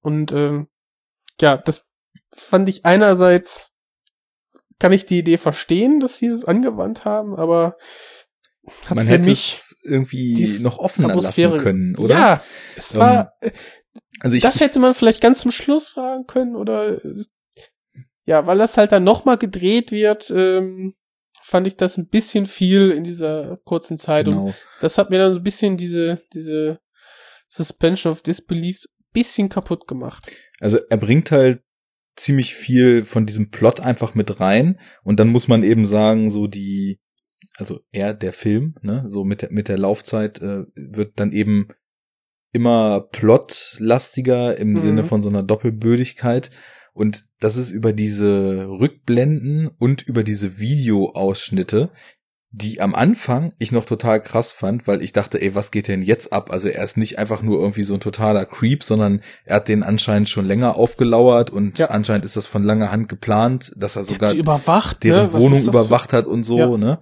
Also das, das hatte eben dann auch schon noch so eine gewisse Wirkung.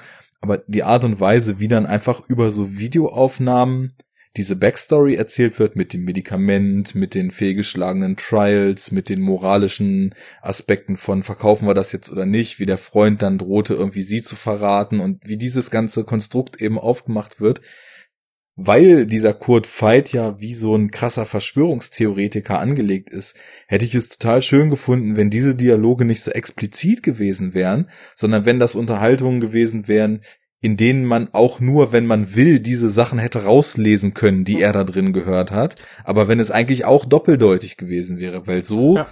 ähm, wurde halt quasi zur Erklärung dieses Element reingebracht, aber dann auch unmissverständlich. Also es, es war dann schon so, dass wirklich so ganz offensichtliche Sachen eben auch so ausgesprochen wurden, unter anderem dann eben von dem Alex, wo ich halt auch fand, dass er so schauspielerisch die schwächste Delivery hatte, sage ich mal. Und dann er dann auch so sagt, ja, ja. Ich kann doch Liv nicht belügen, das mache ich nicht und wir können doch nicht das Medikament verkaufen, wir setzen Menschenleben aufs Spiel und so so alle moralischen Implikationen des Ganzen so wirklich so auf dem Silbertablett serviert in diesen Rückblenden. Ne? Das, ja. das ist so die Art von expliziter Herangehensweise, die mir schon zu offen und zu direkt ist und äh, sich dann so ein bisschen für mich noch so so ein kleinen Erklärbär-Element, weil man dem Ganzen jetzt schließlich ja auch noch storytechnisch so ein gewisses Fundament geben musste, angefühlt hat. Da hat äh, Basil Exposition mal äh, die, die Dialog äh, kam äh, Dialogräumlichkeiten geblickt mhm. und mal guten Tag gesagt. Ja, leider sehr oft. Und was du hast was Schönes angesprochen. Ähm, diese diese Filme als als Beweis dafür, dass das was Kurt ähm, also derjenige, der sie ja festhält, ähm, dann doch sowas ähm, wie mh, hm, einen validen Grund gibt, ne, ja. dass man dann doch an diese Ge Geschichte zumindest äh, einen Teil glauben kann. Das, das ist ja, das war der Grund, aber wie du sagtest, hätte man es zweideutiger aufgezogen, dann ähm, und eben diese diese eindeutigen Hinweise und Beweise äh, erst ganz zum Schluss bekommen oder so, dann hätte man ja, ein stärkeres Ende beziehungsweise eine stärkere Atmosphäre über den ganzen Film, weil man einen sehr zwielichtigen Charakter eben genau. aufgebaut hätte. Da würde alles eben so im Ungewissen bleiben ja. und äh, man selber wüsste auch gar nicht so richtig, auf welche Seite man sich so schlagen soll. Jetzt im Vergleich zum Beispiel bei Ten Cloverfield Lane, als sie es dann mal an das Guckfenster schafft und zum Feld guckt und dann auch noch diese Frau da oben gegen gehämmert hat. Das ist ja total weird, und äh, es, es geht schon so in die Richtung, okay, wahrscheinlich stimmt das, was er sagt, aber es wird eben doch so offen gelassen, dass man doch noch eine ganze Weile weiterhin so einen Restzweifel hat, ne? Und genau. Das ist dann erst wirklich in den letzten dran geflanschten fünf Minuten ja. dann eine eindeutige Antwort bekommt. Ja. Und bei Ten Cloverfield Lane, wenn, wir den, wenn du gerade schon da bist, die stärkste Szene ist finde ich, wo dann ein Revolver abgefeuert wird.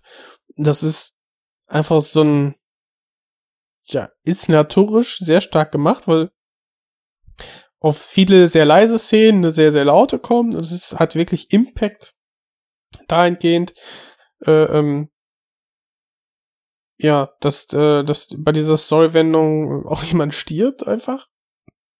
Mhm. Und so diesen, bei, äh, ähm, bei Lockdown hat man viele kleinere ähm, Wendungen oder, oder kleinere Highlights, die aber dann in Summe, ähm, ja, so plot-driven, wie du sagtest, irgendwie zu kurz aufgebaut oder so wirken. Also man hat so nicht diesen, das, was aufgebaut werden sollte, verfehlt so ein bisschen diese Wirkung zum Schluss. Man hat dann, ach man, wie heißt das nochmal?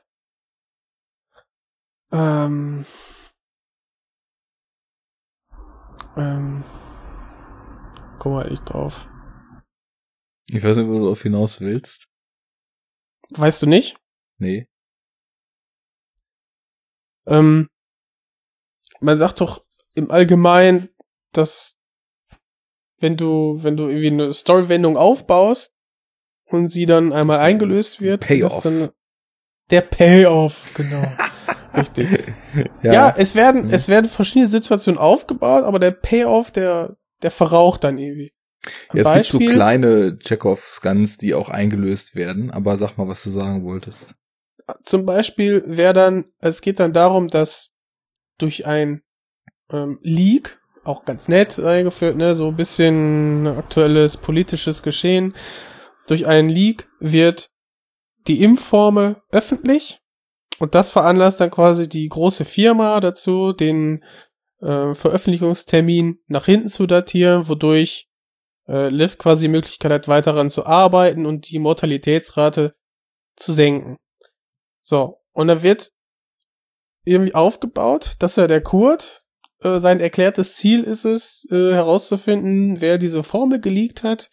Und er weiß ja, dass es äh, der Partner von Liv sein muss, äh, weshalb er den, weshalb er ihn dann irgendwie verhört.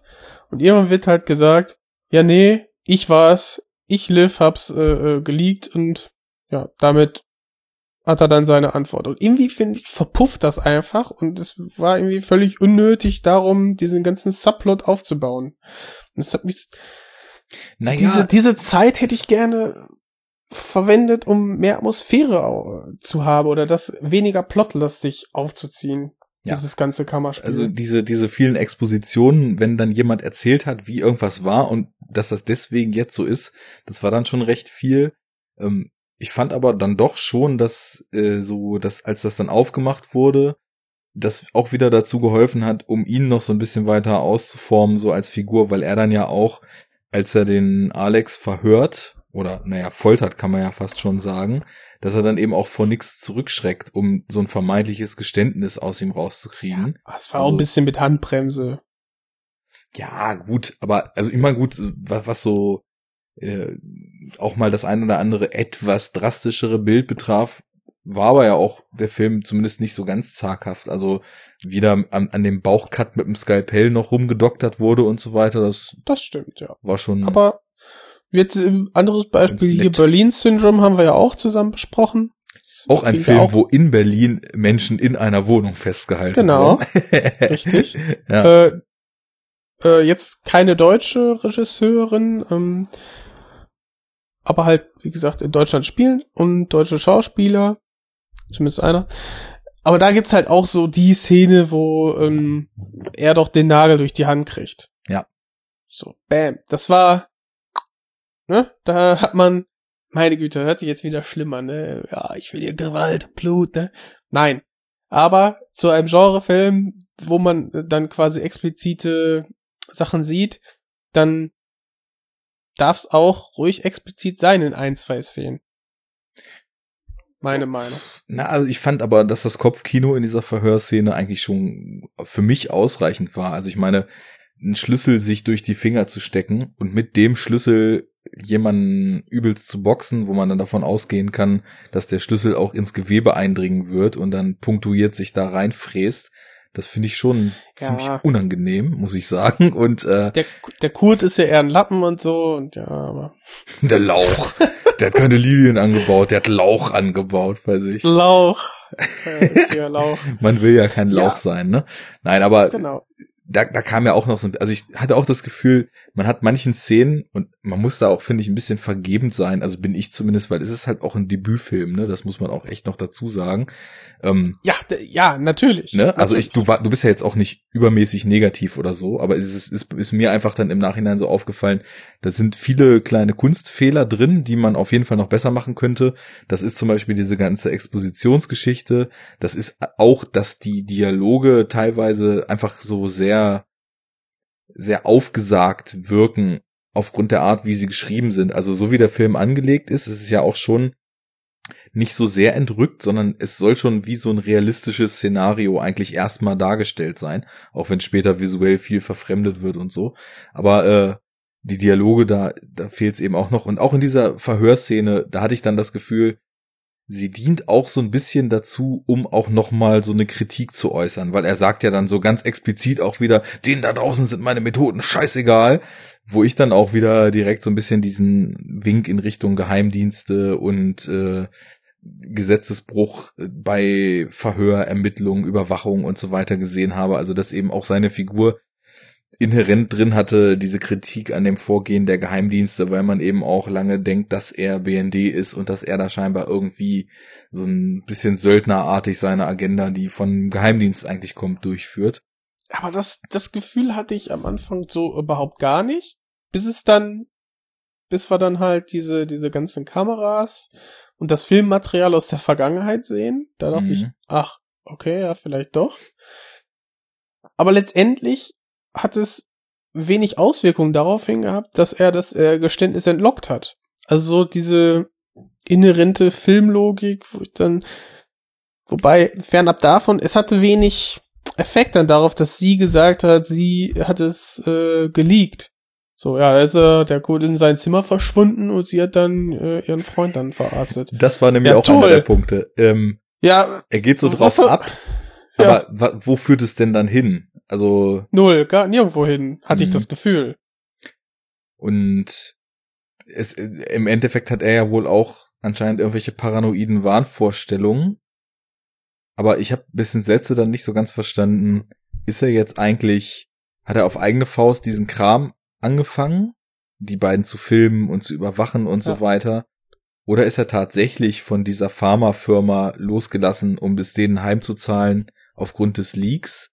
Und diese das, Pharmafirma das hat sein, hat seine Verschwörungstheorien und seinen Hang zu solchen, zu solchen verdrehten Wahrnehmungen der Realität eben ausgenutzt, um ihn zu instrumentalisieren, um diese beiden da gefangen zu nehmen. Ja, aber du denkst da jetzt schon Sachen rein, die vielleicht mit gedacht waren beim, beim Schreiben des, des Plots oder des Screenplays.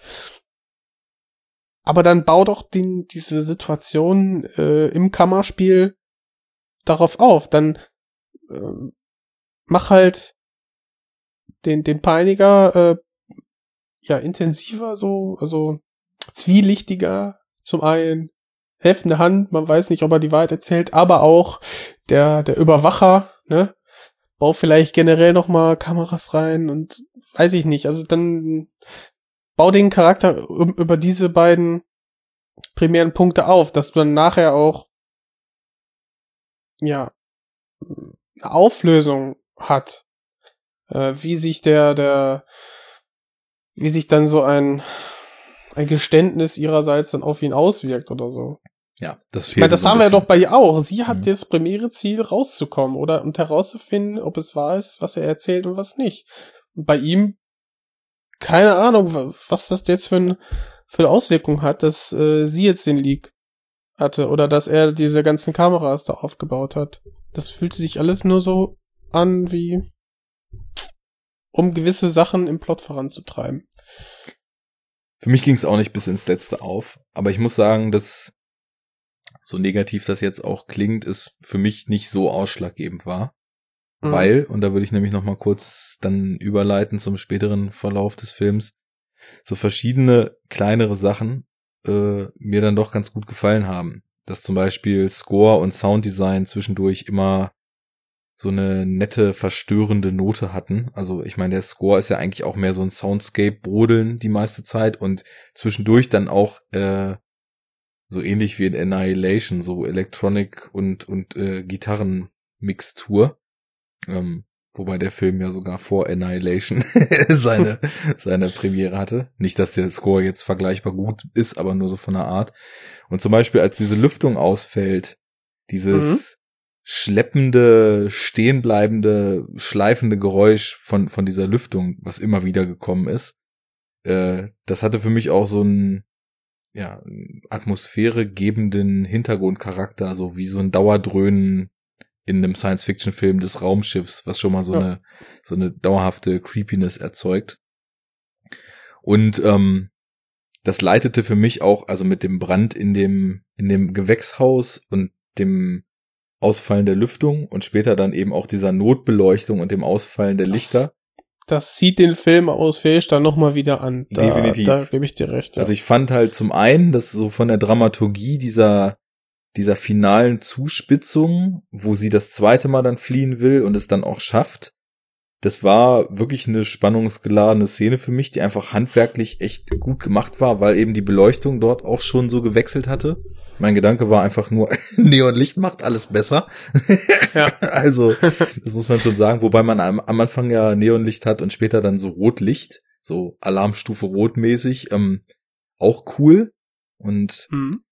Äh, also da hat die Spannung für mich funktioniert, da hat der Look funktioniert und äh, auch so das Reveal, als sie es dann aus der Wohnung geschafft hat und dann auf dem Dach ist und plötzlich klar wird, ah krass, es ist tatsächlich so, wie er gesagt hat.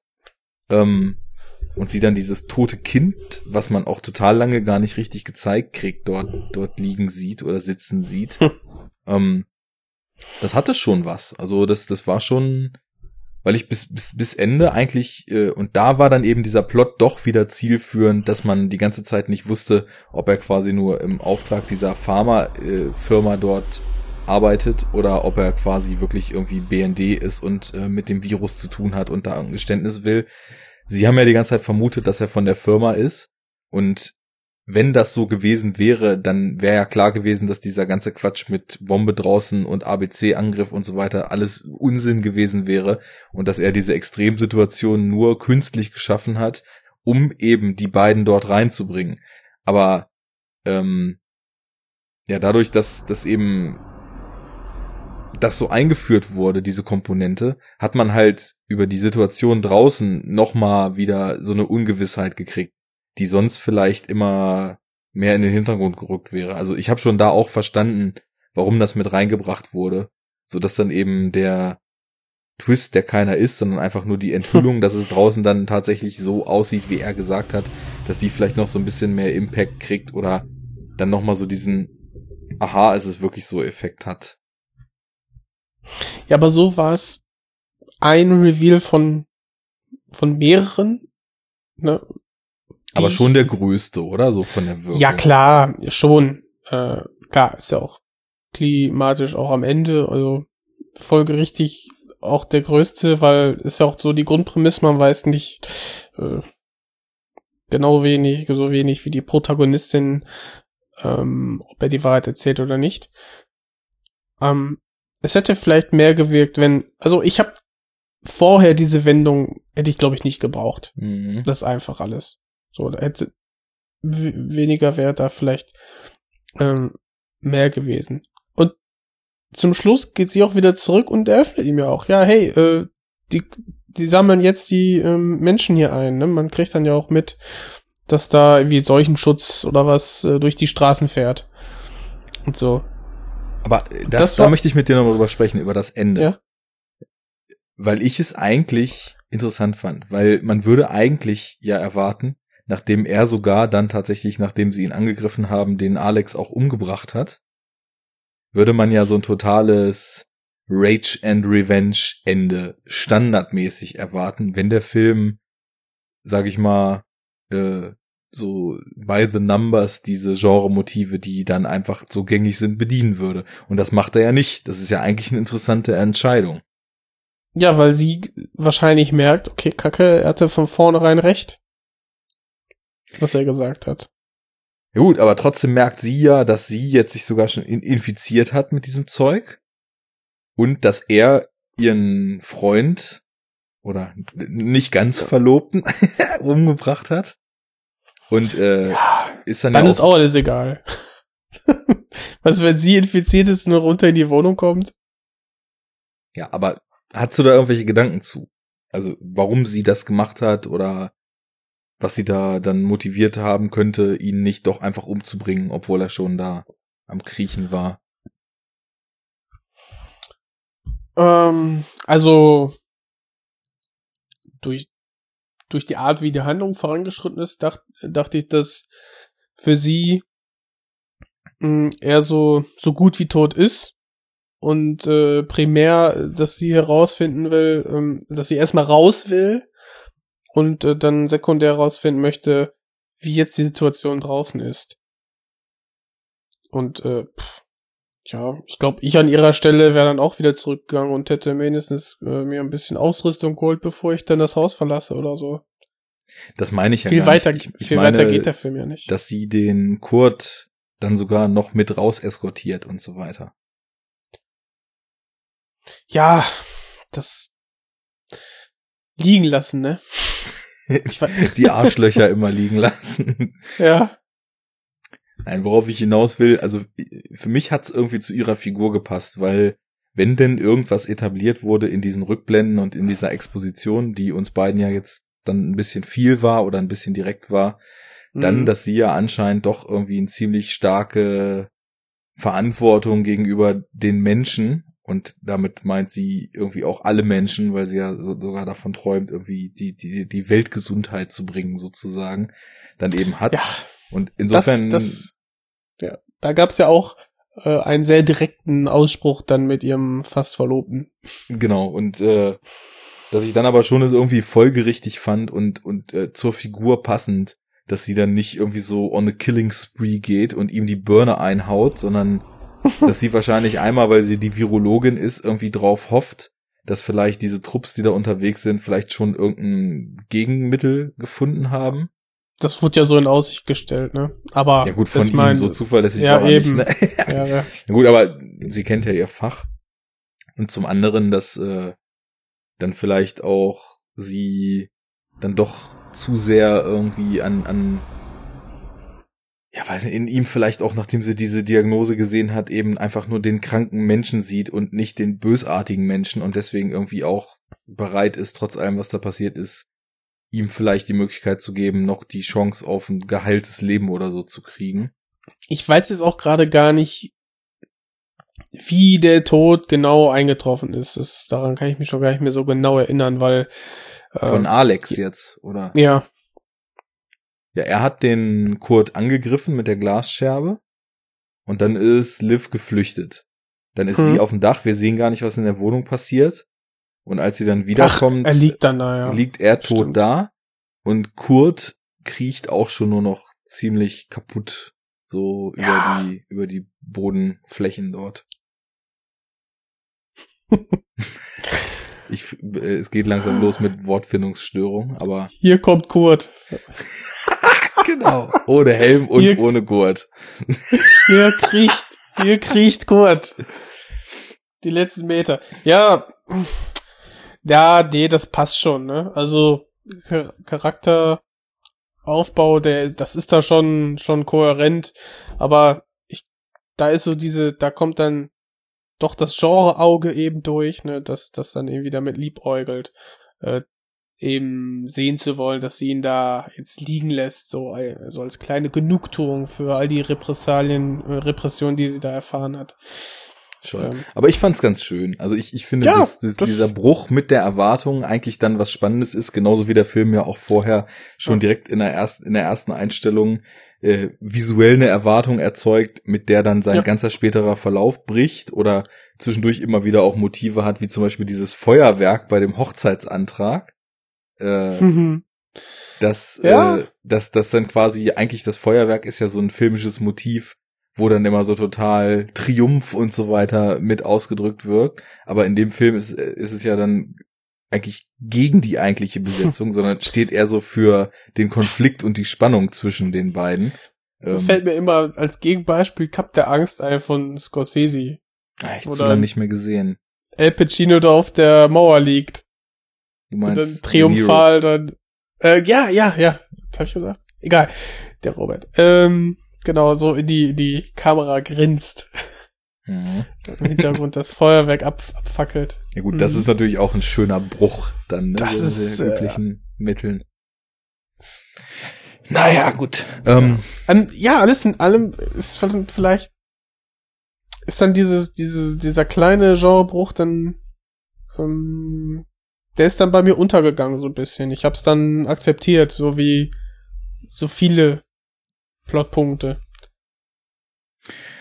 Ja, äh, wollen wir zum Fazit kommen?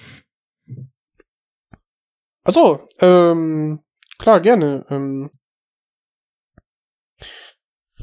ja, einmal kurz die, die drei, vier Merkmale nochmal abklopfen, die wir zu Beginn aufgestellt haben.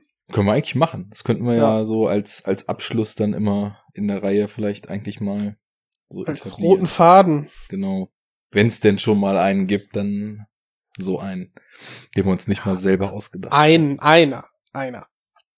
Ist nur einer. also, ähm, wir haben das fantastische Element. Bombenanschlag, etc. Eine, äh, ja, eine postapokalyptische Situation, mhm. die in äh, Aussicht gestellt wird. Selbst wenn sie nicht wahr gewesen wäre, äh, wurde halt die ganze Zeit so getan. Also die Situation, in der sich die Protagonisten befinden, die ist ja de facto so, dass, dass etwas Unheilvolles im Raum steht. Ähm, das schon, ja. Ja, dahingehend haben wir auch den Eskapismus, ne? Da weiß ich gar nicht so wie ich, also mit dem, mit der Fantastik, da würde ich auch so weit dann schon mitgehen, dass das jetzt nicht auf Maximum ist, aber dass da schon so Komponenten drin sind. Aber der Eskapismus, also taucht man in diese Welt ein? Als, als was sieht man diese Welt? Ist das so ent, entrückt oder ich habe es eher als was als ein relativ realistisches Szenario wahrgenommen, sage ich mal. Mm. Ja, aber es ist ja doch dann äh, irgendwie nichts Alltägliches. Wir haben ja den diesen äh, Terrorangriff eines Supervirus und äh, die Verbarrikadierung. Und ja, das habe ich so noch nie ich erlebt. Glaube, ich weiß nicht, wie es täglich. Was hier vor der Tür los ist, das glaubst du gar nicht. ja. Hanno Ghetto. Ist krass in Hanoi oder was? Ja, aber sowas von. Nur Krimschiederei hier. Ne, ich glaube, da läuft es darauf hinaus, wie man vielleicht diesen Begriff für sich ausle äh, aus auslegt. Hm. Was genau versteht man unter dem Eskapismus? Also ich würde es tatsächlich so als eine als eine andere Welt, in der ich mich irgendwie so verliere, sehen.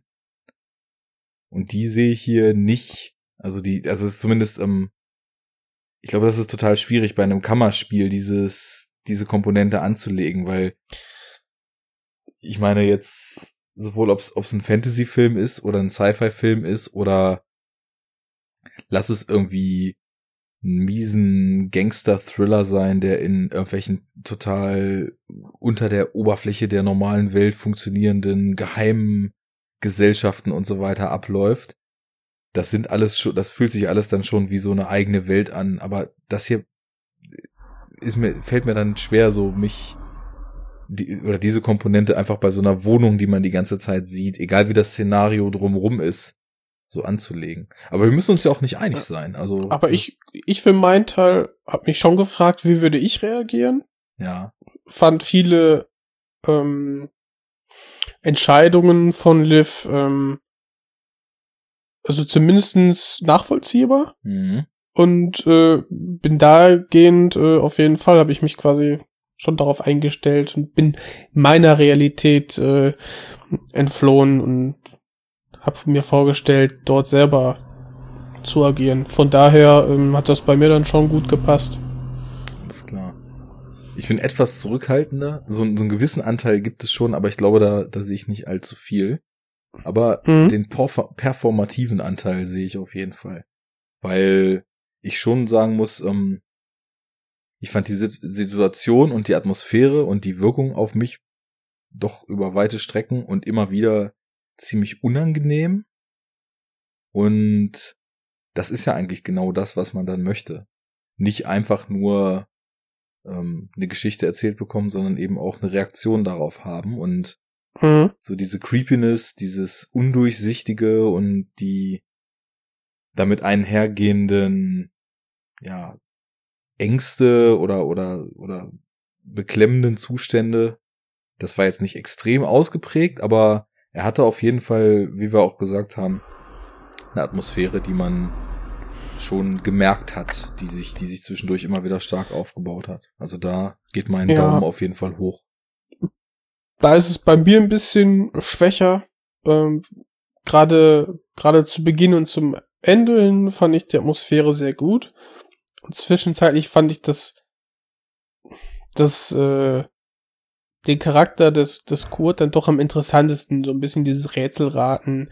Ja. Ähm, was kann ich jetzt von ihm halten? Äh, wie kann ich einordnen, wie kann ich die Aussagen, die er trifft, einordnen? Das fand ich dann doch am interessantesten in der, in der Mitte. So. Auf Aber ich hatte jetzt nicht so dieses, ja, ich hatte jetzt nicht so das, ja, dieses, so eine stärkere körperliche Reaktion oder so Thrill. Erst, erst am Anfang und, und am Ende dann wieder stärker. Mhm. Ja. Es muss ja nicht auch zwingend Thrill sein. Es kann ja auch irgendwie eine Beklemmung oder ein ungutes genau. Gefühl einfach im Bauch sein und. Ja, das, gerade zu Beginn oder am Ende war es auf jeden Fall da. Und Richtig. so, ich würde schon sagen, dass man schon so ein bisschen Suspension of Disbelief anwenden muss.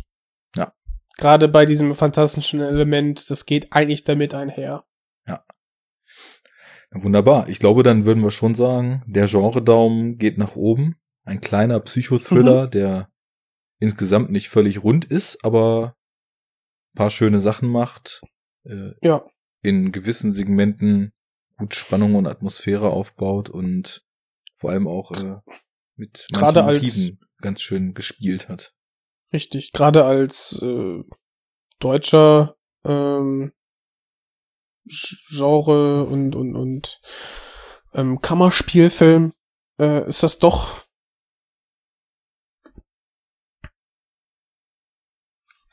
Ja, ich hatte gesagt, eine schöne, eine schöne Variation des Kammerspiels, ähm, wenn es nicht so diese, diese starke Nähe zu Ten Cloverfield Lane eben hat. Ja. Und auch die, die zeitliche Veröffentlichung ist ja auch, ähm, jetzt sage ich mal, in diesem Rahmen von zwei Jahren, ist halt schon sehr nah, sehr nah da dran.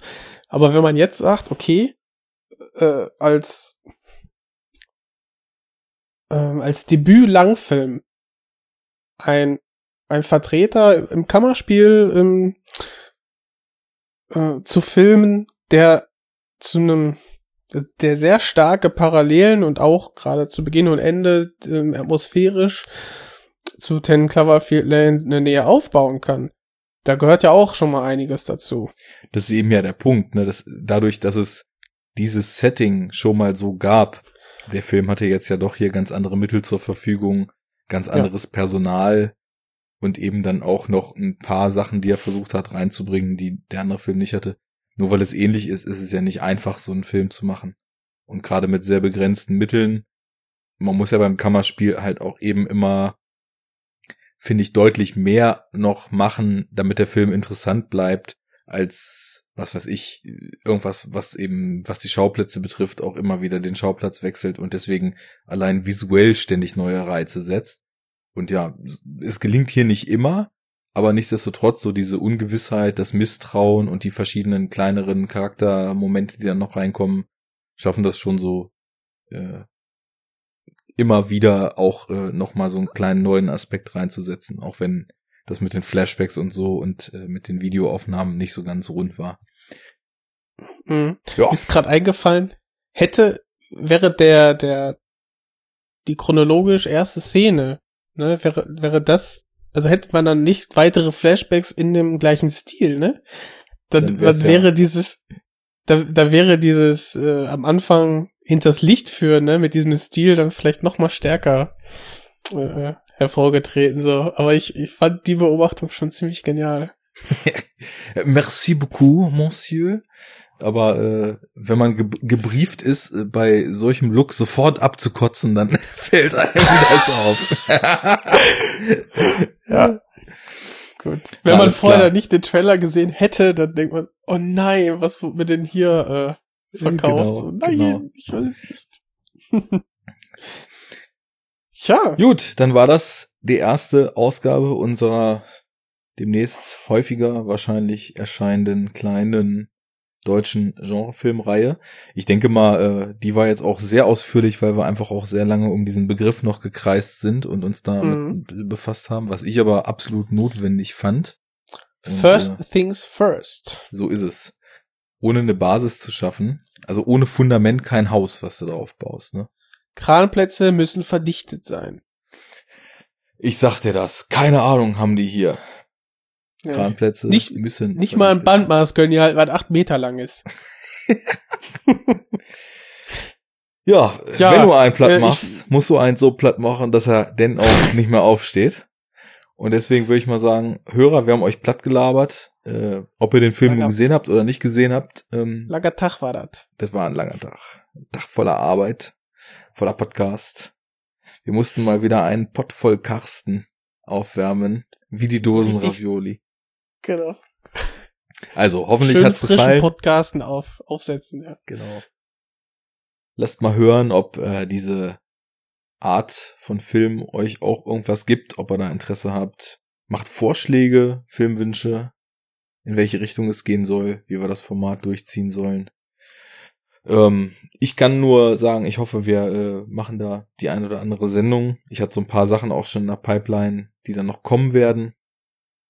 Gangster-Thriller mit kleinem Actionanteil und vielleicht auch demnächst mal irgendwann was, äh, wo vielleicht der ein oder andere Mensch auch selbst noch mal zu Wort kommt. Wir werden sehen. Wir werden sehen. Wie immer oh, ist die wär's. Zukunft noch nicht geschrieben. Aber äh, ich kann, glaube ich, wirklich so viel sagen, dass der ein oder andere Nachwuchsfilmmacher vielleicht noch mal hier seinen kleinen Auftritt haben wird. Also ich hätte Bock. Sehr gut. Das ist die Hauptsache. Denn wenn man keine Lust auf das hat, was man da tut, dann kann man es auch gleich lassen. Wir wollen es aber nicht lassen. Wir wollen richtig Gas geben. Das machen wir beim nächsten Mal wieder. Auf Wiedersehen. Haut rein. Ciao. Ja, lock, lockere zweieinhalb Stunden. Läuft.